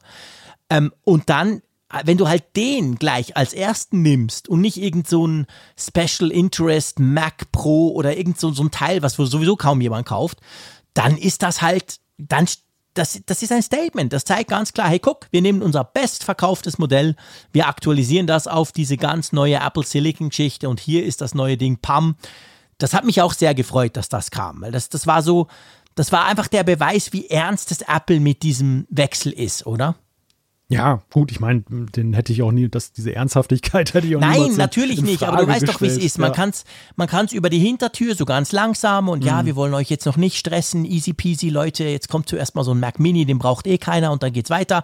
Aber nein, man kommt mit dem, mit dem Bestverkauf, mit dem Mac, den sie am meisten verkaufen, das ist, das ist wichtig. Ja, die Frage ist ja eine andere und die wir uns im Vorfeld ja eigentlich alle gestellt haben. Nämlich, wir alle ahnten ja, dass die Benefits, die Vorteile dieser, dieser neuen Prozessoren werden eigentlich Features sein, die sich auch vor allem Pros wünschen. Längere Akkulaufzeit und eben mehr Power. Und diese Kombination haben wir in der Vergangenheit ja immer bei Apple nur gesehen als Pro-Merkmal, dass man gesagt Stimmt. hat, das lassen wir uns teuer bezahlen. Ihr kriegt richtig was äh, geliefert dafür. Aber den Consumer erreichte das ja meistens immer mit dem mit Abstand von zwei Jahren, dass es durchgereicht wurde. Das ist ja, wir, wir haben jetzt kürzlich über das iPad Air gesprochen, da ist es ja nicht anders. Das iPad Air erbt Dinge, die wir zwei Jahre vorher beim iPad Pro schon gesehen haben. Was ja nicht verkehrt ist, aber es ist letzten Endes eben so, alle haben eigentlich damit gerechnet und dass Apple das Line-up von unten aufzieht. Dass sie sagen, der Ja. Consumer steht im Fokus, auch der soll partizipieren an dieser wunderbaren Entwicklung und er bezahlt noch nicht mal jetzt Unsummen mehr dafür, sondern ganz im Gegenteil. Es wird ja insgesamt eher günstiger, das Ganze. Das äh, ist schon also das ist äh, nicht wirklich Apple-typisch. Das, das ist wirklich ein, und da, da, darauf wolltest du ja hinaus, dass das ja, Ja. eigentlich die Ernsthaftigkeit ausstrahlt, dass, dass Apple eigentlich von diesem Reflex abweicht, den sie mal haben, dass sie sagen, hey, das kann man doch gut verkaufen. Und damit engen sie die Reichweite aber dra- drastisch ein, weil natürlich nicht jeder sein Portemonnaie so weit dafür öffnet, dass sie jetzt hingehen und sagen, also das kann kein Hindernis sein. Genau, genau das ist das, was ich eigentlich meine. Und also, lass uns mal wirklich, lass uns jetzt mal durch die, durch die Spezifikationen äh, grübeln. Größe, Design, genau gleich, Bildschirm gleich, Tastatur gleich, aber der Teil ist lüfterlos. Und das finde ich schon auch, ich meine, das MacBook Air, ich habe jede Generation getestet. Meine Frau hatte 38 Jahre lang ein MacBook Air. Ich habe sie jahrelang bekniet, schmeiß das Teil endlich weg. Das ist ja schrecklich, aber sie fand's geil. Ähm, ich kenne die MacBook Airs wirklich gut. Und ehrlich gesagt, immer wenn ich kam, haben die Lüfter geheult. Egal bei welchem Modell. Ich habe das MacBook Air dann, das, das ganz aktuelle, ja auch zum Test bekommen. Und irgendwie hat es der Frick mal wieder hingekriegt, dass das Ding gesurrt hat. Da hat mir natürlich dann mein Apple-Mensch gleich gesagt, ja, musst du auch nicht Final Cut drauf installieren. Egal, was auch immer. Ich habe immer die Lüfter gehört bei dem Ding. Und das finde ich schon, es ist einfach cool. Hey, das MacBook Air ist jetzt lüfterlos. Das heißt, das Ding ist total leise. Wenn du irgendwo in der Vorlesung sitzt und zum Beispiel Chrome brauchst, dann, dann hörst du nix. Ja, ich meine Chrome, ich spreche immer von Chrome. Es ist einfach so, Chrome dampft dir einfach die ganze Performance weg. Selbst auf meinem iMac Pro 5000 Franken Teil, kaum mache ich Chrome auf, dann fängt, ja, der Lüfter nicht gerade, aber dann merke ich einfach, wie der anfängt zu arbeiten. Das ist das Verrückte an diesem Browser. Aber also ich finde das super. Also ich feiere dieses Lüfterlose ganz, ganz stark, weil es ist ja das einzige Gerät, das am Dienstag vorgestellt wurde, das keinen Lüfter drin hat, oder? Keiner mag Lüfter und wenn Lüfter sein Das müssen, stimmt, dann, dann genau. mag sie keiner hören. so einfach ist super gesagt, Formel. sehr gut, genau. Drum mag ich die Lüfter vom iMac Pro. Die sind zwar angeblich drin, aber ich höre sie nie. ja, genau, schön Ja, gesagt. also für, für, mich, für mich ist es auch ein Traum, denn äh, kurioserweise mein iMac hier, gut, der ist jetzt auch schon ein bisschen betagt, aber eigentlich ja per, sehr performant, aber der fängt immer an zu heulen in Final Cut Pro, wenn ich ein Voice-Over aufnehme, also sprich dann ein Video Mhm. bespreche. Und du hast dann hinterher immer damit zu kämpfen, dass du dann irgendwie da diese Heulboje dann da im Hintergrund laufen hast. Und das ist natürlich ein Traum, wenn du einen Mac hättest, der nebenbei ja auch dann sogar noch 4K-Spuren mehrere von ähm, in, in Final Cut dann mal lüfterlos äh, und, und nahtlos bearbeiten soll. Puh, das ist schon Stell dir mal vor, markig. ein irgendwie, wir kommen zum Preis am Schluss, aber ich sag's jetzt trotzdem, ein 1100 Euro Teil, das eine crazy Akkulaufzeit hat, die wir dann auch noch gleich enthüllen. Und da kannst du mehrere Streams 4K ProRes in Final Cut schneiden in voller Qualität und du hörst keinen Lüfter. Ja klar, es hat ja keinen. Äh, verrückt. Ohne ein einzelnes Bild zu überspringen, so haben sie es ja eigentlich gesagt. Ja. Also das ist ja eine Traumaschine schon mal. Ist ja, ist ja, ist ja genial. Ja, dir fallen sofort ganz viele Attribute ein, also Genau. Creator-Maschine und so weiter. Das ist, der, der qualifiziert sich damit ja für unglaublich viel. Und das, das Ja. fand ich, äh, das fand ich schon für so, für so eine Consumer-Klasse, puh, das ist Ja. mal eine Ansage. Ja, das ist meine Ansage. Das ging mir ganz genau gleich. Dann ist das Display besser geworden. Es hat jetzt den P3-Farbraum. Das hat es nämlich vorher nicht. Wir haben Wi-Fi 6. Das war ja schon recht lang kritisiert worden bei den MacBooks, dass die das nicht hatten, aber immerhin jetzt ist es drin. Wir haben zwei Thunderbolt 3 Anschlüsse, die aber auch USB 4 unterstützen. Also immer noch USB-C, der Stecker quasi, dieser praktische, egal wie rum Reinstecker, Stecker. Aber da ist USB 4 drin. Das nehmen wir auch ganz wohlwollend zur Kenntnis, oder? Ja klar, das, das kann man nur, nur positiv zur Kenntnis nehmen. Das bedeutet ja in der Regel mehr Geschwindigkeit und eben ja bessere Standards. Also genau. Und die Akkulaufzeit ist, was haben Sie gesagt? Äh, ich glaube 15 Stunden, gell? Beim Surfen. Ja. ja. Also mit Chrome ungefähr 5. Ha, ich mache heute nur Chrome-Witze. Chrome Hoffentlich hört einer von Google zu. Und, und was war Video, Video, Videowiedergabe war noch krasser, oder? 18, ja, 18, 18 Stunden. Ja, 18 Stunden Videowiedergabe. Interessant, dass sie das so aufgeschlüsselt haben, die, dass ja, sie gell? das so differenziert ja. haben. Wir, wir kennen ja eigentlich eher so diese Pauschalangabe bis zu so und so viel Stunden. Genau, genau. Klar, das, das, sind auch bis zu Werte, aber am Ende ist es äh, letzten Endes so, diese Differenzierung zwischen verschiedenen Anwendungen fand ich ganz interessant. Das kenne ich eher vom Smartphone. Da ja, hat man immer, da hat man immer zwischen, zwischen Anrufen und, und Videos ja, ja. im Internet surfen so differenziert. Aber dort ist es lustigerweise ja so, beim Smartphone ist es immer so, so ein bisschen surfen, ein bisschen E-Mailen, so ein bisschen im Internet und Video, paff. Und Video ist immer viel kürzer. Ja. Und bei den neuen ist es so, also bei, bei den Macs ist es jetzt so quasi, ein äh, bisschen surfen und Video ist dann noch länger. Und ich glaube ja, das ist meine Theorie, dass dieser M1-Chip, der dürfte ziemlich sicher beim MPEG-Encoding unglaublich gut sein, weil das in Hardware gebacken ist. Also quasi beim Dekodieren von so einem Video. Desgleichen in Final Cut wahrscheinlich auch. Das haben wir ja auch bei den Macs jetzt schon, wenn du einen T2-Chip drin hast, der ja eigentlich so ein bisschen Security und Webcam-Zeugs macht, aber wenn du im Final Cut das richtige MPEG-4-Codec nutzt, dann macht ja der das und gar nicht der teure super dupi Intel-Chip. Und vielleicht hängt das damit zusammen, dass die Videowiedergabe bei all diesen Macs, also auch dann bei MacBook Pro, ähm, quasi länger ist als der Rest, oder? Ist nur eine Theorie von mir, ich weiß es nicht. Ich habe heute nichts darüber gelesen, aber ich könnte es mir vorstellen. Ja, ja, da, da spricht vieles dafür, dass das so ist, ja. Und dann haben wir eine leicht veränderte Tastatur. Sie haben was dazu gesagt, gell? Was ist ja. genau anders? Ja, es gibt ja so eine Diktieren-Taste und ich glaube auch so eine Do Not Disturb-Taste. Für Siri. Also wow. Super, muss ich unbedingt rausnehmen, sonst komme ich da immer dran. Ja, abkleben. ja, abkleben, genau. Irgendwas draufkleben. Und dann, das fand ich auch lustig, Sie, haben ja, Sie sprechen ja schon seit längerem immer wieder über die besseren Kameras. Das haben Sie im Sommer beim iMac beim neuen 2020er Modell auch gemacht. Und das Lustige ist ja dann, es stellt sich dann immer raus, die, die Linse ist immer noch gleich schlecht wie früher. Aber dank Software und dank cleverer und wahrscheinlich ist das die Neural Engine, die erkennt, da sitzt der Frick, Frick vorne dran und der sieht heute müde aus, komm, den machen wir jetzt zehn Jahre jünger, soll dann das Bild trotzdem besser sein. Das finde ich immer ganz witzig, oder? Ja, es wird wahrscheinlich dieser bessere Image Signal Prozessor, also ja. Bildbearbeitungssensor da drin äh, oder Chip da drin sein, der wo, wo Apple natürlich ja auch einen unglaublichen Fundus an Erfahrung hat, eben von der Mobilplattform. Mhm. Darauf gründet das ja am Ende auf, äh, da steckt ja eben auch die A-Linie irgendwo mit drin im Klar. M1.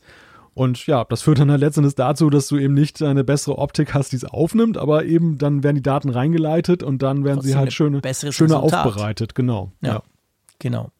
Ja, und dann eben, wie gesagt, 1100 Euro. Bam. Genau. Das ist, wir müssen jetzt kurz über die Preise sprechen. Wir sprechen nachher noch über Preise, aber ich finde jetzt, das ist jetzt der erste Preis, den wir hier in den Ring werfen, nach, ein, ein, nach einer Fünfviertelstunde. Ähm, haben dich die Preise auch so überrascht wie mich? Ja, total. Also ich habe damit fest gerechnet, dass es ein, am Anfang ein Privileg sein wird, ein M1 zu ja, haben, wenn er das erfüllt, was er, was er, was hier angekündigt wurde. Wenn es so ein Halten der, der Standards gewesen wäre, nach dem Motto, das ist eine wachsende Plattform, das konnte ich mir aber nicht vorstellen. Ja, okay, dann wären die Karten anders gemischt gewesen. Aber ich bin fest davon ausgegangen, dass im besten Falle die alten Preise aufgerufen werden, eher ja. aber noch ein bisschen was dazugenommen wird. Genau. Ich auch. Ich dachte auch, ja, hey, pff, klar, guck, das ist ja wow. Wenn das alles stimmt, dann ist es einfach, ähm, dann ist es einfach teuer. Und so war es dann eben letztendlich nicht. Und das allein ist ja auch ein Statement. Überlegt euch das mal. Die gehen hin und sagen, hey, Intel brauchen wir nicht mehr, wir machen es selber. Wir sind schneller drei bis fünfmal. Wir haben fast eine doppelte Akkulaufzeit, je nachdem. Ah, und übrigens, wir sind auch noch günstiger. Das lässt ja Intel so unglaublich schlecht dastehen. So nach dem Motto, die sind auch noch teuer, für das sie mhm. die Leistung nicht liefern, die Apple eigentlich will. Ja, und das verfängt auch. Also ich habe heute schon die ersten Kommentare ja. gesehen, wo die Leute dann oh, eben ja. auf Intel gerantet haben, weil sie gesagt haben, hier, ja, guck mal, jetzt ist es viel günstiger, weil Intel uns immer ausgenommen hat wie eine Weihnachtsgans. Mhm. Also ich, ich finde es ein bisschen schwierig, diese 1 zu 1 Übertragung zu machen, denn am Ende wissen wir auch, Apple lässt auch gerne Sachen weg und gibt keinen Rabatt dann darauf und nimmt trotzdem noch den gleichen Preis. Also ich sage nur Steckernetzteile und solche Sachen das, das ist in der Tat ein Statement eben in Richtung Intel. Und das ist die, das ist die nächste Brüskierung nach eben dieser, hey, wir können 5 Nanometer, ihr leider nicht. Und, und wir sind viel schneller und ihr leider nicht. Und das ist am Ende auch, wir sind günstiger und ihr leider nicht. Und genau. das, das, das ist so, da, da schließt sich der Kreis im Marketing. Uns als Kunden freut es natürlich. Das ist gar keine Frage. Wir nehmen ja natürlich gerne den günstigeren Preis. Ja, logisch, wir beklagen uns nicht. Die Frage ist natürlich, ist das jetzt so ein Kick-off und am Ende werden die Preise irgendwann doch steigen? Also steigen werden sie sicherlich, aber werden sie dann eben jetzt dann wieder auf ein altes Niveau gehen? Oder ist es wirklich so, dass die Preise jetzt so erstmal gesetzt sind und nehmen dann halt den normalen Inflationsausgleich und den Apple-Zuschlag, den sie immer haben, wenn sie coole neue Features haben? Das bleibt abzuwarten, ja. Das, das wissen wir letztendlich natürlich nicht, aber ähm, es war schon erstaunlich. Wir werden nachher dann so, wenn wir so ein kurzes Wrap-up machen am Ende, eigentlich ist der Einstieg in diese schöne neue Apple Silicon Mac Welt super erstaunlich günstig. Vor allem ja mit dem nächsten Produkt. Und das nächste Produkt ist ja dieses Produkt, wo ich wirklich überhaupt nicht drauf gewettet hätte. Im Gegenteil, ich hätte wahrscheinlich mit dem Zeier sogar irgendeine doofe Wette gemacht, wenn wir uns vorher über das unterhalten hätten, dass das sicher nicht kommt. Aber nee, das zweite Gerät, das sie vorgestellt haben, war Bam, der Mac Mini. Und ja, ich gebe es gerne zu, damit hätte ich überhaupt nicht gerechnet. Ja, ich muss gestehen, ich auch nicht, aber nachdem ich mich mit Raphael nochmal drüber unterhalten habe und er mir seine Argumente dargelegt hat, habe ich mir eigentlich so ein bisschen gegen den Kopf gehauen und habe gedacht, wie doof, da hättest du auch drauf kommen können. Also das, ähm, er argumentiert halt, dass ja dieses äh, Transition Kit für die für die Entwickler, dieses Übergangs, dieser Übergangsrechner sozusagen, um mal zu testen, ob die eigene Software schon auf Big Sur mit dem Apple Silicon funktioniert, dass das ja auch auf einem Mac Mini dann eben drauf war. Und ja, den, diesen Pro, das war ja quasi fast ein Prototyp, den Apple da rausgegeben hat, ähm, den werden sie wieder einziehen. Es war ja am Ende nur geliehen und du, du darfst ihn genau. nicht behalten. Das heißt, die Entwickler, die jetzt damit gearbeitet haben, würden jetzt ja, wenn es den nicht den Mac Mini gegeben hätte, hätten die vor der Wahl gestanden, ein MacBook Pro oder ein MacBook Air oder was weiß ich, noch einen Mobilrechner zu nehmen, was aber ja nicht das gleiche ist. Also die wollen ja am besten eigentlich eins zu eins das Backup ziehen und dann auf die Kiste wieder drauf und weitermachen. Und ähm, ja, deshalb brauchte es dann eigentlich ein Mac Mini, argumentiert Raphael. Finde ich recht einleuchtend. Ja, Habe ich aber offen gesagt was. auch überhaupt nicht dran gedacht, weil ich dachte. Das ist ein also, gutes Argument. Ja, der Mac Mini war für mich jetzt überhaupt nicht so auf der Hotlist. Der, nee, der, weil ich dachte halt, ich dachte so, überleg dir mal, versetz dich mal in Apples Lage quasi. Hey, wir müssen so ein Transition Kit bringen. Wir müssen ja die Entwickler quasi unterstützen, dass die, dass die schon mal loslegen können, bevor dann der, die richtigen Macs kommen. Genau so war es ja. Dann guck dich mal um im Line-up. Du willst kein iMac, äh, du willst keinen Mac Pro nehmen, der ist viel zu teuer. Also eigentlich, es war für mich logisch, ja, der Mac Mini macht Sinn, den schraubst du auf, da bastelst du irgendwas rein. Es war ja auch ein, ein iPad Pro Prozessor da quasi drin und ja jetzt nicht der M1. Und dann schickst du den halt raus. Und aus dem Gedanken raus dachte ich so, ja, aber okay, also dann wird ja kaum ein Mac Mini kommen. Ich meine, Apple liegt ja nicht seine eigenen Produkte Monate voraus. So war es ja aber dann letztendlich. Also ich, aber das ist das Argument von, von vom Raphael muss man ganz neidlos zugestehen, ist natürlich perfekt, weil ähm, wahrscheinlich war das genau das. Das waren ja schon ein paar, die draus gingen. Das waren sicher Tausende, die sie da verschickt haben. Und die haben jetzt alle gearbeitet an einem Monitor mit einer Tastatur etc. Und die switchen jetzt halt quasi um zu diesem Mac Mini, der ja auch was hat der? Der hat zwar einen Lüfter, aber ganz neues Wärmemanagement, logischerweise natürlich. Den kannst du, der hat zwei Thunderbolt AK USB 4 Anschlüsse auch.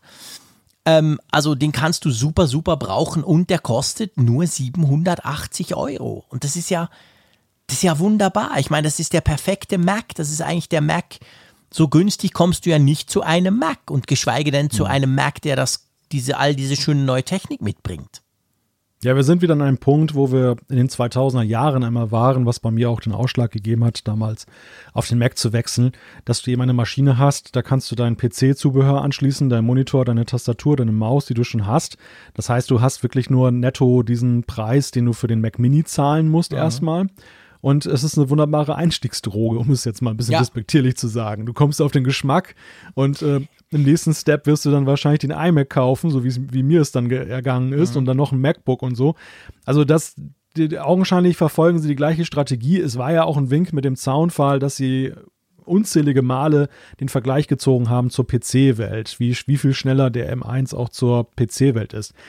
Ich muss allerdings hier an dieser Stelle mal einen Punkt einpflegen, mhm weil wir jetzt beim zweiten Modell sind. Das ist mir gestern, äh, also am Dienstag, gar nicht so, so aufgefallen im ersten Moment. Mhm. Wir haben ja trotz unterschiedlicher Performance, also gerade wenn wir jetzt auch nachher mal auf die Laufzeit gucken beim MacBook Pro, haben mhm. wir ja immer den gleichen Prozessor drin. Das heißt, ja. die Magie des Unterschieds muss ja irgendwo außerhalb des Prozessors liegen, oder? Ja, das ist definitiv so. Also wir haben immer den gleichen M1-Chip. Es gibt einen einzigen Unterschied und zwar beim MacBook Air gibt es zwei Versionen. Es gibt das MacBook Air mit der 8-Core M1 CPU und einer 7-Core GPU und dann gibt es das MacBook Air mit 8.8. Alle anderen sind mit 8.8. Also alle anderen M1-Chips sind mit 8-Core CPU und 8-Core Grafik. Aber der Unterschied dürfte relativ gering liegen. Ähm, sonst sind es immer die gleichen Prozessoren, stimmt. Aber ich meine, klar, beim MacBook Air zum Beispiel ist er ja nicht gekühlt. Also kann der halt nicht so. der, vom Thermomanagement her kann der gar nicht so schnell sein wie bei den beiden anderen, hm. wie zum Beispiel beim Mac Mini oder beim MacBook Pro, weil die haben beide Lüfter drin. Also ich, ich gehe mal davon aus, dass es das ist. Also einfach, der kann höher getaktet werden weil die aber Wärme besser abtransportiert wird. Ja, aber es ist spannend, dass sie dann nicht dieses Unterscheidungsmerkmal dann haben, was wir aus der PC-Welt kennen. Dort war, ja. war, es ja immer so die, die Taktfrequenz. Also einerseits ja. die Zahl der Kerne, aber auf der anderen Seite eben vor allem auch die Taktfrequenz. Die, vor allem, wo du schreibt mir das ja gar nicht. Nee, nirgendwo. Also es steht ja gar nicht. Es ist nämlich total lustig, wenn du zum Beispiel eine Mac Mini anguckst auf der Apple-Webseite, mache ich jetzt gerade, hast du diesen Apple MI, hast du zwei Mac Minis, der eine hat 256, der andere 512 Speicher, sonst genau gleich. Und dann scrollst du ein bisschen runter, dann ist noch der schöne Space Gray 6-Core ähm, Intel Core i5 Prozessor drin. Und da steht natürlich gleich ganz groß 3,0 GHz 6-Core Prozessor Turbo Boost bis 4,1. Solche Geschichten gibt es bei Apple bei M1 überhaupt nicht. Da steht überhaupt nichts von irgendeiner Taktfrequenz drin. Man hätte jetzt auch denken können, dass sie vielleicht differenzieren, dass sie sagen, das ist der M1, meinetwegen der Grundprozessor, dann der M1X oder M1P für Pro. Es wäre alles denkbar gewesen, dass man ja. solche Bezeichnungen findet, um das zu differenzieren. Weil auf dem, ich meine, auf, der ersten, auf den ersten Blick ist es schön einfach. Ne? Du weißt halt, aha, mhm. das ist die Generation M1. Und wenn später mal der M2 kommt, dann weißt du auch, dann, dann ist es halt eine Generationenfrage. Aber trotzdem ist es ja dennoch so, dass ja bei Prozessoren, bei PCs oder auch bei Macs ja immer schon darauf geguckt wurde, ist es ein Core i9, ist es ein Core i5 und so weiter. Das war ja schon ein Unterschied letzten Endes. Und dass du Pro und, und R dann da auf eine Stufe äh, stellst, jetzt erstmal von, der, von den technischen Daten her, ist interessant.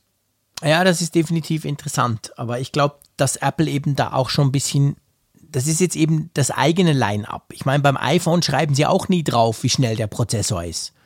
Das macht die Konkurrenz. Bei Samsung siehst du genau so und so viel und da da und so viel RAM und so.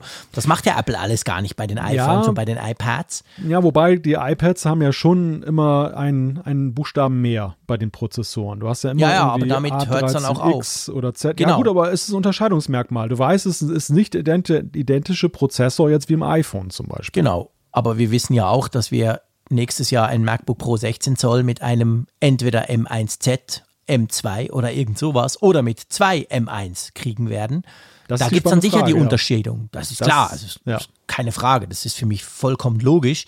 Aber hier jetzt beim ersten Line-Up, weil ich meine, Apple hat ja jetzt nicht, wir sprechen nachher drüber, die Pros haben sich ja schon, haben ja schon ein bisschen rumgemosert, so, äh, für uns gibt es ja gar nichts. Oder zwei, zwei Thunderbolt-Ports und Also die sind ja nicht so richtig happy mit dem Line-Up, weil Apple hat jetzt ganz klar offensichtlich wollte man den Preis möglichst tief halten, die Einstiegshürde möglichst tief halten. Aber das sind nicht die ultimativen Mega Pro Maschinen. Nicht mal das, das 13 Zoll MacBook Pro. Das muss man ja auch sagen, oder? Ja, ja, ja, das also vor allem kann man es ja im Arbeitsspeicher festmachen. Das ist ja bei dem Genau. Pros immer schon ein heiliger Gral gewesen. Das war auch damals ein großer Kritikpunkt, als sie das MacBook Pro irgendwann mal relaunched haben und es konnte maximal 16 Gigabyte und das war ja damals eine Sache vom Memory Controller. Ich erinnere mich noch an die Interviews, die da gegeben wurden. Ja. Und dann hat, und dann hat man ja nachgerüstet. Irgendwann war der Kritikpunkt aus der Welt. Heute redet da keiner mehr drüber. Aber ich sah sofort eben in der Twitter-Spalte sofort das alte Trauma wieder aufbrechen. Nach dem Motto, oh nein, wieder 16 Gigabyte. ja, ja, es war, es war wirklich so. Es war genau das. dass Die Leute gesagt haben, nein, ein Profi-Rechner und ich habe nur 16 Gigabyte drin. Ähm, genau. Äh, der Mac Mini, super spannend, super günstig eigentlich, verhältnismäßig. Ähm, eine ideale Einstiegsdroge, muss ich wirklich sagen. Ähm, Ja. Ich habe ja, mal- hab ja gesagt, dass ich eigentlich keine Verwendung dafür hätte, aber so unter dem Aspekt, man will das ja mal testen und man will ja gucken, wie sich das entwickelt mit den Programmen, vor allem den, den Programmen, die vielleicht noch nicht angepasst sind in den ersten Monaten. Das wäre schon eine Maschine, wo man das sehr gut testen könnte drauf. Definitiv. Also bemerkenswert ist übrigens auch, dass man ein 6K-Display anschließen kann. Also das besagt ja. auch etwas über die Grafikleistung. Das war ja auch immer so eine Bremse bei vielen äh, Ja. Einstiegsgeräten, dass du dann, du hattest so eine Intel On-Board-Grafik im schlimmsten Falle drauf, aber selbst diese, diese ATI oder was da immer für Fabrikate dann da drauf waren, das war häufig so ein Showstopper. Du hattest einen super Ja. Mac, aber dann die Grafikkarte, die bremste dich aus. Und das ist ja auch schon beachtlich, dass du damit so ein 6K-Display antreiben kannst. Das ist krass, ja, das ist super. Das ist natürlich, das eben, du könntest, finanziell natürlich ein bisschen schwierig, aber du könntest dir einen Mac Mini kaufen mit 16 Gigabyte Arbeitsspeicher, dann kommst du genau auf 999 Franken und dann knallst du da ein äh, Pro Display XDR dran für irgendwie das Sechsfache. Könnte man machen. Ja, aber die Rechnung geht dann noch viel besser auf. Für Apple Du musst, definitiv. Du, du darfst das nicht von den einzelnen Komponenten her sehen. Du musst die Nein, Gesamtsumme im Blick behalten. Genau, du hast dann die Gesamtsumme, du hast für, für 7000 ähm, Franken hast du einen geilen Rechner, der super schnell ist. Ich meine das jetzt überhaupt nicht, ähm, ich meine das jetzt gar nicht irgendwie ironisch, der wahrscheinlich eben einen iMac Pro oder so locker abhängt. Zumindest wenn du Final Cut oder so drauflaufen lässt. Ja, klar, k- kann man tun. Ich, ich meine das, ich meine das absolut ernst. Natürlich, im ersten Moment ist es dann komisch, dann musst du vielleicht den iMac Mini einfach unter den Tisch irgendwo rankleben, dass das nicht gerade sofort jeder sieht. Aber nee, ist ja, ist ja Hammer. Eigentlich ist es krass, dass man ein 6K-Display anschließen kann. Es gibt ja auch andere 6K-Displays, die nicht so teuer sind wie von Apple, muss man ja auch sagen. Gibt auch andere schöne Monitore. Also das ist cool. Das, das ist schon mal, da hat man schon mal eine Einschränkung nicht, die man sonst ja oft bei so günstigen Computern hat, dass man halt, ja, nur irgendwie, weißt du noch, früher beim PC Full HD war da das schönste der Gefühle und so. Aber das ist jetzt hier, das haben sie von Anfang an, behaupte ich mal, richtig gemacht. Ich sehe uns beide immer noch im März im Apple Store in Zürich, wie wir die Wärme gefühlt haben von dem 6K-Display Genau. von Apple. ganz genau. Und alle haben uns ganz komisch angeguckt. Alle stehen vor dem Display. Wow, guck mal diesen Bildschirm und so. Und Frick und Kirchner latschen in den Apple Store in Zürich an der Bahnhofstraße, gehen gleich mal nach oben und gehen dann gleich hinter den Screen und schnüffeln da dran rum zum gucken, wie warm es da hinten ist. genau. Das war lustig. Ja, in der Tat.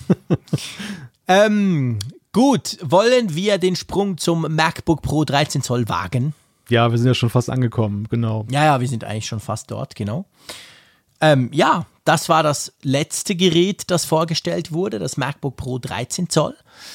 Ähm, man hatte ja eben, der, der iMac, glaube ich, das war wirklich eine Überraschung. Äh, Quatsch, der iMac, der Mac Mini, sorry.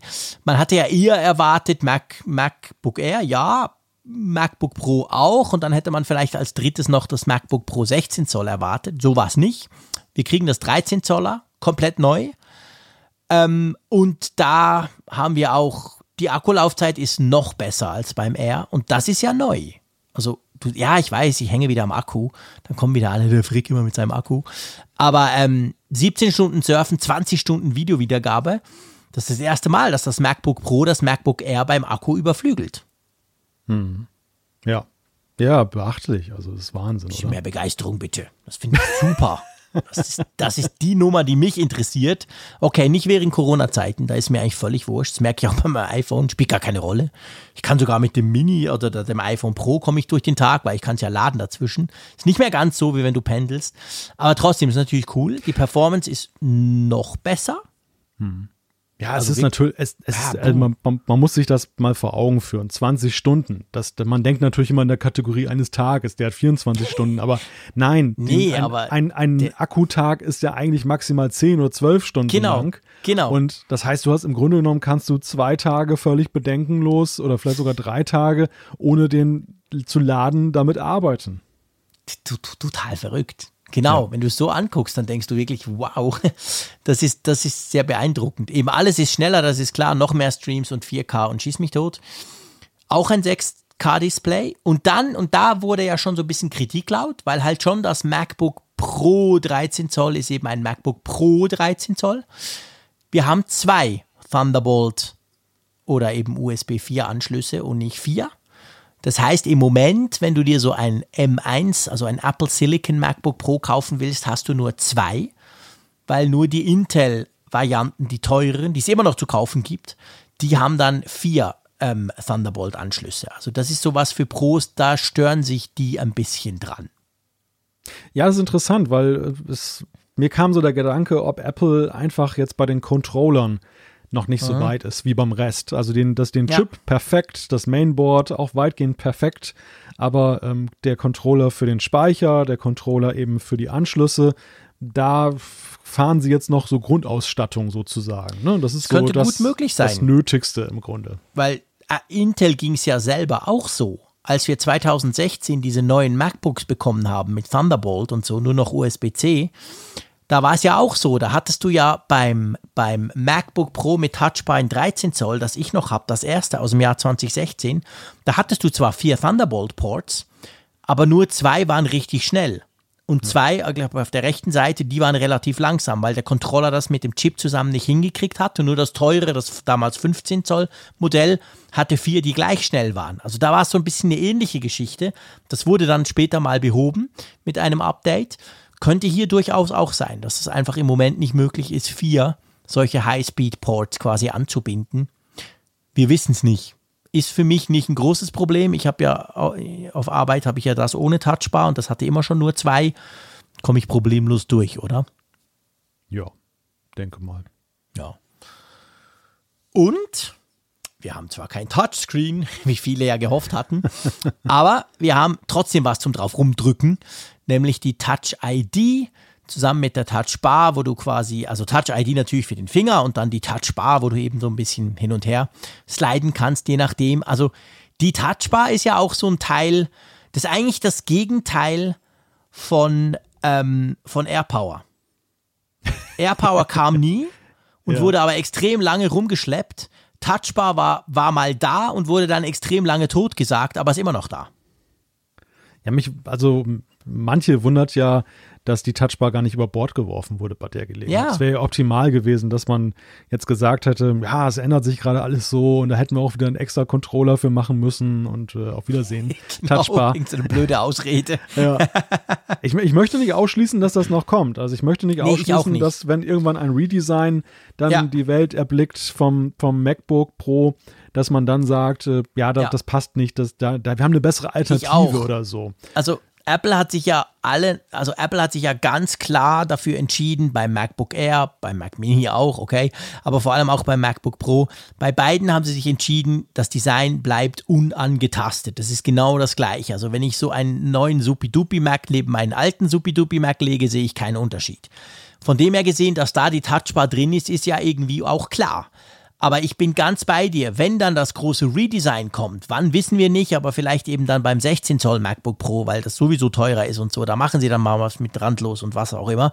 Da könnte es dann schon sein, dass die Touchbar trotzdem, trotzdem da mal rausfliegt. Ja, also ich würde jetzt das Vorhandensein der Touchbar in diesem ganz neuen MacBook Pro heißt für mich trotzdem noch nicht, dass wir die Touchbar noch jahrelang nutzen dürfen müssen. Ja, die, die Touchbar ist in gewisser Weise der Anti-M. Ne? Das ist ja so. Alle, ja, Ja. Was, wir, wir waren ja mit der Eingangsfrage begonnen, ähm, wie hat Apple jetzt diesen Change lanciert? Wie, wie bringen sie es an den Mann? Machen sie es zum Mhm. Pro-Feature, das extra kostet, oder gehen sie auf Reichweite? Und die Touchbar ist ja genau das, was wir ja eher vermutet haben. Das rührt ja ein Stück weit auch daher. Die Touchbar ja. Ist immer ein Pro-Merkmal geblieben, anders als zum Beispiel viele Sachen beim iPad Pro, die nach unten durchgereicht wurden mit zwei Jahren Versatz, haben wir sie nie genau. auf dem MacBook Air gesehen. Wir sehen sie auch nicht auf den Desktop Macs. Man fragt sich halt so, ja, welchen, welchen Antrieb sollte ein Entwickler haben, da das zu, zu supporten und viel Entwicklungszeit da rein zu, zu legen, wenn man am Ende ja nur eine sehr ja, vielleicht schon nicht eine durchaus nennenswerte, aber eben nur eine Fraktion von Nutzern damit erreicht, des ganzen Mac-Kosmos. Und äh, ja, dieses Rätsel bleibt bestehen. Die Frage ja. ist jetzt halt, äh, ja, welche Zukunft hat denn das weiterhin? Das stelle ich mir bei jedem Modell, was rauskommt. Ja, das ist das Komische bei der Touchbar, dass wir eigentlich immer über die Zukunft, wir, wir sind einerseits erstaunt, ist sie noch da? Andererseits spekulieren wir über die Zukunft und jedes Mal in diesen vier Jahren, seit es die gibt, können wir eigentlich nichts dazu sagen, weil es gibt für beide Varianten gute Gründe. Es gibt gute Gründe, dass man sagen kann, komm, Apple, die sagen irgendwann, hey, das hat nicht funktioniert, kaum eine App unterstützt das, komm, wir, wir nehmen den Mist raus. Es gibt gute Gründe, dass Apple sagt, hey, das gehört einfach dazu, Leute, Punkt. Also wir wissen es halt einfach nie, auch dieses Mal nicht. Keine Ahnung. Und ich bin immer noch oder eben wieder, ja, ich war ja am Anfang sehr, ich fand das ja geil, die Touchbar. Ich fand das super, man, eine mhm. neue Idee, mal irgendwie, ja, so ein bisschen anders gedacht und so, aber ja, es hat halt diese theoretischen Möglichkeiten hat sie nie so recht erfüllen können, was an verschiedenen Gründen lag, die haben wir schon oft diskutiert, auch im Apfelfunk, aber ja, sie ja. ist jetzt selbst bei diesem supi-dupi mega Neuteil, ist sie immer noch da. Gibt aber Dinge, die nicht da sind. Genau. Mobilfunk zum Beispiel.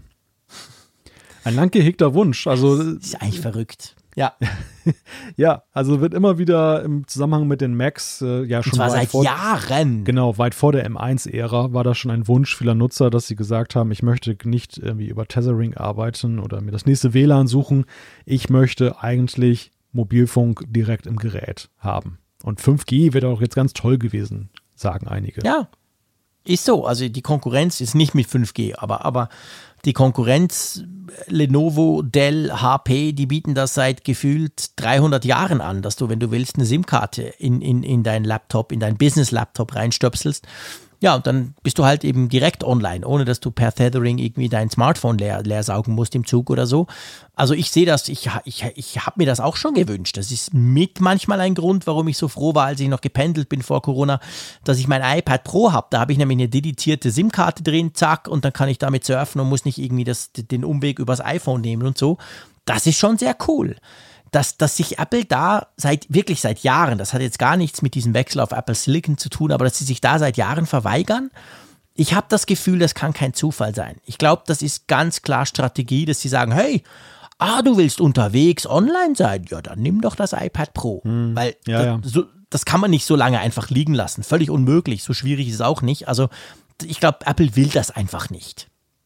Ja, das Problem mit Tethering ist ja auch gar nicht mal nur die Frage, dass der Akku dann leer läuft, sondern ähm, nach meinem Erleben ist es eben auch so, dass der Mac ja eben nicht weiß, dann woher bezieht er denn sein Netz jetzt gerade. Und dann denkt er sei in einem WLAN und dann dazu neigt, dann eben auch viele große Datenmengen ja, genau. dann zu übertragen. Dann was natürlich dein Datenvolumen weg. Genau, genau. gerade im, im Datenvolumenland Deutschland dann eben genau. dann besonders grässlich ist. Es gibt zwar Apps dann, ich habe da auch eine installiert extra, dass, dass das dann gestoppt wird. Ähm, aber ja, das, das ist halt ein Handicap. Und da, das, da sehe ich eher so diesen, diesen, ähm, dieses Problem. Also wenn sie zumindest mhm. im Betriebssystem irgendwie so einen, so einen Haken gemacht hätten, dass man irgendwie so einen Mobilmodus hat oder sowas. Ja. Habe ich, den hab ich den übersehen bislang, aber ich habe ihn noch nicht entdeckt. Und das, das ja. wäre halt, das wäre halt ungemein praktisch äh, gewesen. Das hätte dieses ganze Tethering-Problem auch deutlich entschärft, finde ich. Ja, das stimmt. Das, das hat was. Ja, und dann, ich will jetzt hier nicht das große Fast Tethering aufmachen, aber also so ganz toll funktioniert es ja auch nicht. Ich, geh, ja, ich bin wirklich viel mhm. mit meinen Kids unterwegs, die haben inzwischen iPads und manchmal, also im, im Auto und dann manchmal dürfen sie halt irgendwas machen und dann tethere ich mein iPhone und also, hey, boah, wenn ich gucke, wie oft das dann irgendwie abbricht, dabei bin ich irgendwo in der Pampa, wo garantiert keine anderen WLANs reinfunken oder so, wo ich dann immer denke, ah, dann geht's wieder nicht und dann muss ich irgendwie äh, beim Fahren und so. Also so das Gelbe vom Ei ist das wirklich nicht. Von dem her hätte ich mir das gewünscht, dass man halt die Geräte per, per se ins, ins Netz bringen kann. Aber eben, haben wir nicht. Und genauso haben wir nicht keine Touchscreens. Das war ja auch so, da ging ja auch ein Aufschrei wieder mal durch die Community, zumindest auf Twitter. Wow, wo ist denn der Touchscreen? ich bleibe dabei. Ich bin nach wie vor der Meinung, macOS kriegt so schnell keinen Touchscreen. Das würde ich unterschreiben. Da, da, bin ich noch mehr bei deiner Theorie gerade als jetzt mit dem Mobilfunk, ähm, mhm. dass das eben ein, ein dem iPad vorbehaltenes Merkmal bleiben genau. soll. Ja. Und das aus, und aus guten Gründen. Ich meine, das iPad hat ja über die Jahre ein, ein Bedienkonzept bekommen mit diversen Alternativen, Tastatur, Stift, Finger. Super und, ausgereift. Äh, ja, die, also iPad steht für multiple Steuerungswege, Mac steht für klassische Steuerungswege. Sehr klar definiert. Ja, das ist ganz genau so und ich glaube, das bleibt auch so. Ähm, etwas, was wir auch nicht wissen, glaube ich, stand heute rund 24 Stunden nach der Keynote, wo wir den Apfelfunk hier aufzeichnen, ist nämlich, wie es mit Windows aussieht, gell? Da wurde ja. nichts drüber gesagt ist eine, ist eine oft gefragte oder oft gestellte Frage, die uns von Hörern schon mhm. erreicht hat, jetzt direkt nach dem Event, äh, deshalb auch jetzt dann kurz da, darauf angesprochen, ist tatsächlich unbekannt. Die Zeichen stehen aber eher schlecht, würde ich sagen, vor dem Hintergrund, dass ja Bootcamp ja. Also, ist, oder sagen wir mal so, es steht nicht generell für Windows schlecht, es steht schlecht für Bootcamp. Bootcamp ist ja eben die Möglichkeit, nativ auf deinem Mac, auf deinem Intel Mac eben Windows zu betreiben. So eine Art Bootmanager, du entscheidest dich am Anfang hin zwischen Mac OS oder ja. Windows und dann hast du Windows halt ohne Leistungseinbußen einer Virtualisierung. Was möglich sein wird, ist, obwohl wir da auch noch nichts gehört haben, aber die die Spatzen pfeifen ist vom Dach, dass äh, zum Beispiel Parallels zum, schon sehr lange daran arbeitet, mit Apple zusammen, dass eben äh, Virtualisierung mit Windows möglich sein wird auf dem M1 äh, oder generell mhm. auf dem Apple Silicon. Also das wird kommen, ist nur eine Frage der Zeit. Aber nativ, na, das sehe ich eher nicht. Es sei denn, äh, man findet irgendwie einen, einen Trick, dass man, wie Microsoft hat doch seine Windows auch so eine RT-Version oder irgendetwas da für ARM, dass man da irgendwie was da dreht. Ja, es stimmt. Es gibt diese Version und die hat ja extrem schlecht performt, weil letztendlich konntest du damit nur Apps installieren über den Windows Store und nicht anders. Also, ähm, und das war der Killer letztendlich. Also da lief nichts drauf, da war irgendwie Office nicht drin und da hat extrem viel gefehlt damals und darum ist das. Es wurde nicht offiziell beerdigt von Microsoft. Es gibt dieses Pro Projekt immer noch. Und ich habe ja so die Theorie ganz generell, dass ich glaube, ich meine, Intel kommt nicht nur durch Apple unter Druck, weil Apple jetzt quasi den eigenen Weg geht und ihnen so, so quasi zeigt, was alles möglich wäre. Ich könnte mir gut vorstellen, dass das dann mittel- oder langfristig ähm, eine gewisse Bewegung in der Industrie überhaupt auslöst. Also bei, bei Dell, bei Lenovo, bei HP macht man sich durchaus Gedanken. Und die mhm. sind jetzt auch nicht mega happy, weil die kriegen ja die gleichen Prozessoren wie Apple. Und das ist natürlich eine Geschichte, wenn die sich mal mit Qualcomm zusammensetzen, dem großen Chip-Hersteller im Android-Smartphone-Bereich, der ja auch so eine ARM-Chip-Geschichte ist, dann, das fällt natürlich, das steht und fällt natürlich mit dem Betriebssystem, genauso wie Apple das ja mit Big Sur macht. Also die wussten auch, ich muss zuerst das Betriebssystem haben, das sauber läuft. Und da ist es eben Microsoft quasi in der, in der Pflicht. Aber, also ich, das würde mich nicht wundern, wenn der, wenn diese Windows-Version, die eben nur auf, auf Qualcomm Snapdragon Chips läuft, wenn die jetzt plötzlich auch wieder ein bisschen Aufwind bekommt, weil Apple das mhm. jetzt quasi vormacht, diesen Weg. Also das würde ich nicht komplett ja. abschreiben auf der Seite Microsoft. Ich meine, wir haben uns ja auch schon mal im Apfelfunk darüber unterhalten, über diese Möglichkeit, dass Apple als Trendsetter jetzt sowieso eine große Abkehr von genau. x86 einläutet. Genau und halt äh, immer mehr PC-Hersteller auch den Weg gehen und am Ende kriegst du Windows halt auf diesem Wege. Es ist halt nur eine ja. Sache von nachher fünf genau. oder zehn Jahren, dass du es dann wieder siehst. Das könnte natürlich auch sein, ganz genau. Habt Geduld, habt Geduld.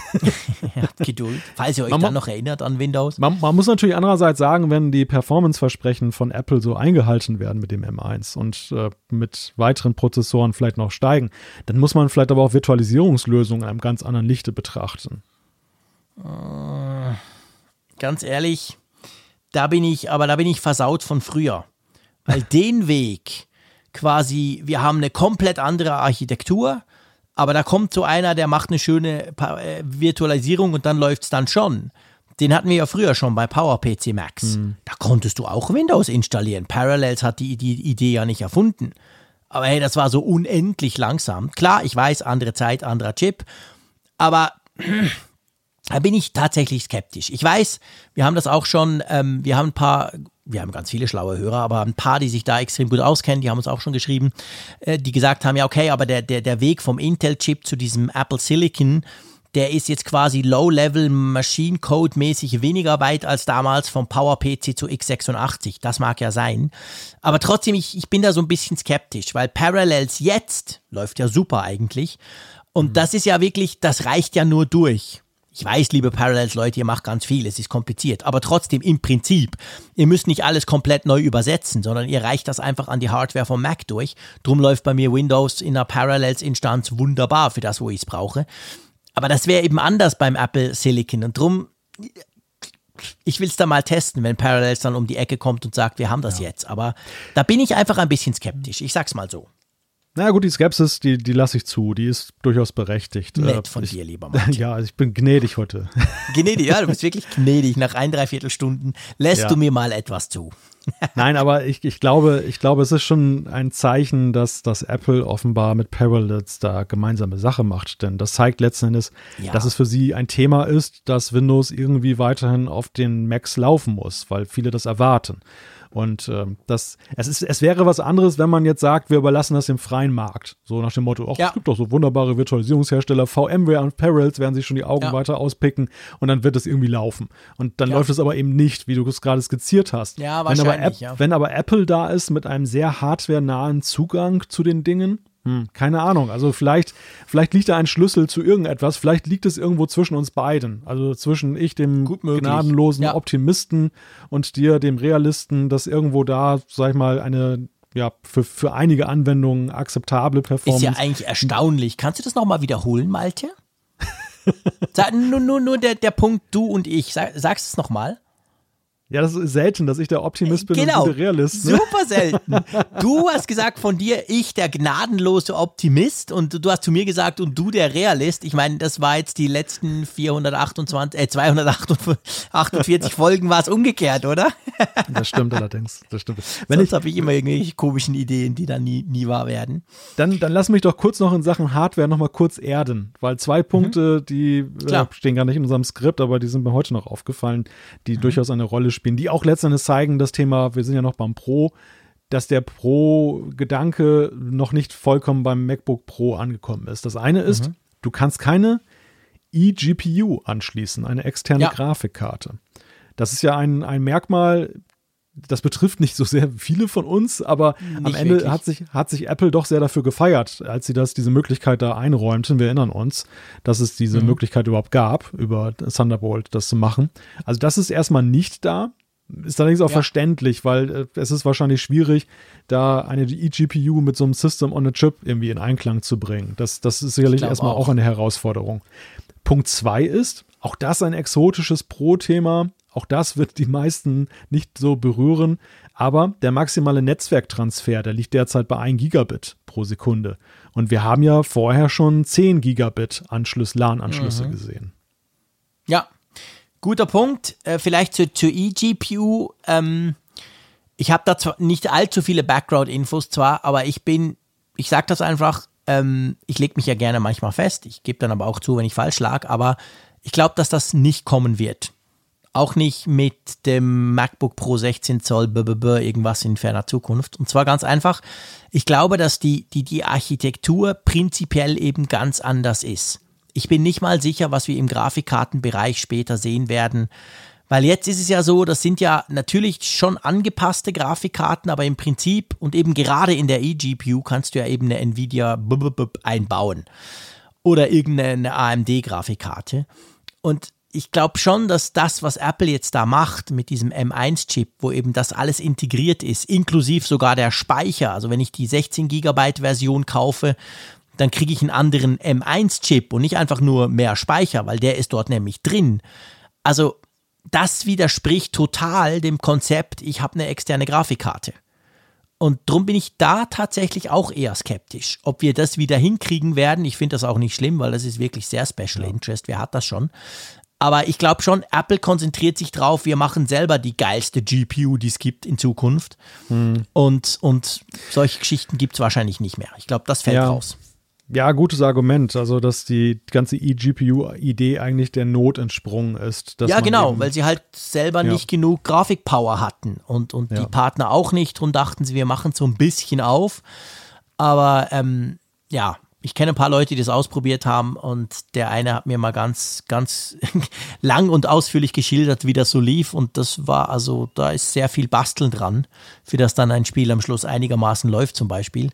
Drum könnte ich mir vorstellen, dass das nicht, aber das andere natürlich, das mit den 10 Gigabit Ethernet, das war schon wichtig. Da gibt es durchaus natürlich Use Cases, gerade für die Videoleute, die quasi dann auf einem hm. externen Speichersystem da ihre Videofiles schreiben wollen. Die brauchen unglaublich viel Bandbreite und das fehlt ganz klar noch. Und wenn sie dann mal ein richtiges Pro bringen wollen, nichts gegen das MacBook Pro 13 Zoll, das jetzt kam, aber eben, ihr wisst, was ich meine, viel, viel teurer und für die Profis, dann muss das eigentlich wieder kommen in irgendeiner Form.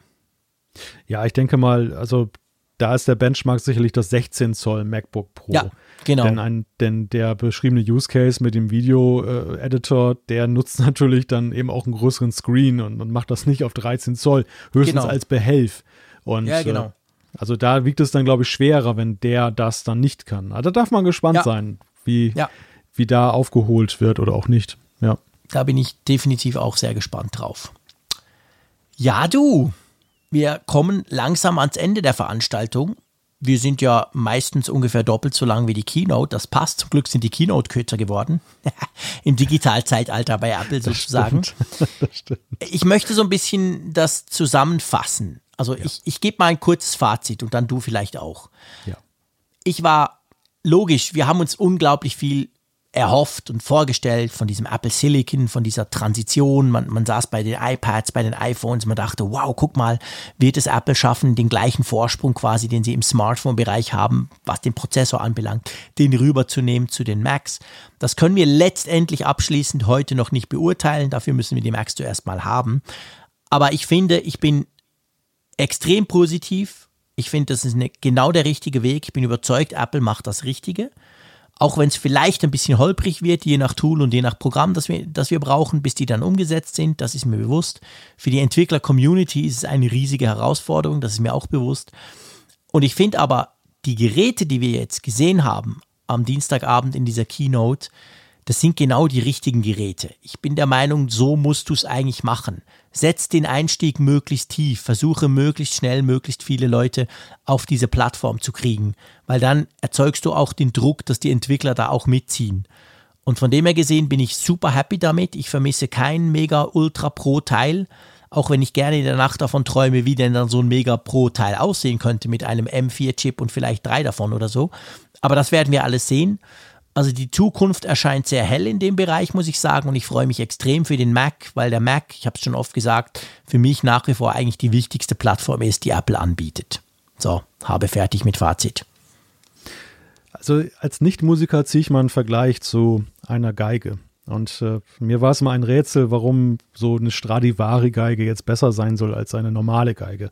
Aber ein Geiger wird dir eben sagen können, dass eben die perfekten Faktoren, die da zusammenkommen, das Zusammenspiel, letzten Endes dafür sorgen, dass, dass die Musik, die du damit machst, besser ist. Und ich glaube, das ist Apple, Apple weiß äh, die Geige oder das Klavier der Prozessoren im Zusammenhang mit der Software gut zu spielen. Ihr Handicap war bislang, mhm.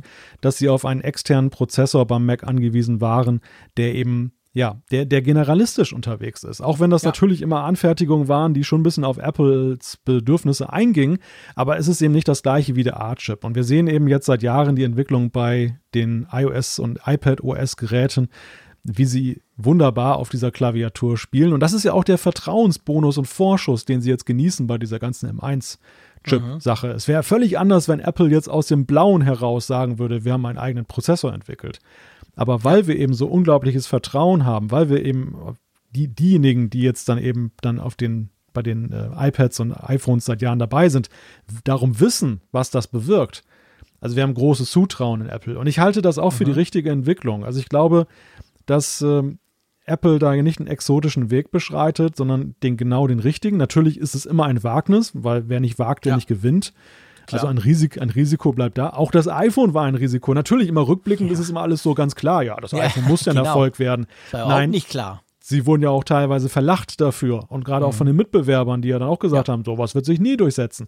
Also am Ende ist es kein Automatismus, aber ich glaube, die Startvoraussetzungen sind gut und wenn ich halt so sehe, was mich umtreibt als Mac-Nutzer, der jetzt einen in die Jahre gekommenen Mac hat und der sich ja schon mhm. zuletzt auch immer mehr gefragt hat, was möchte ich eigentlich bei meinen künftigen Macs haben.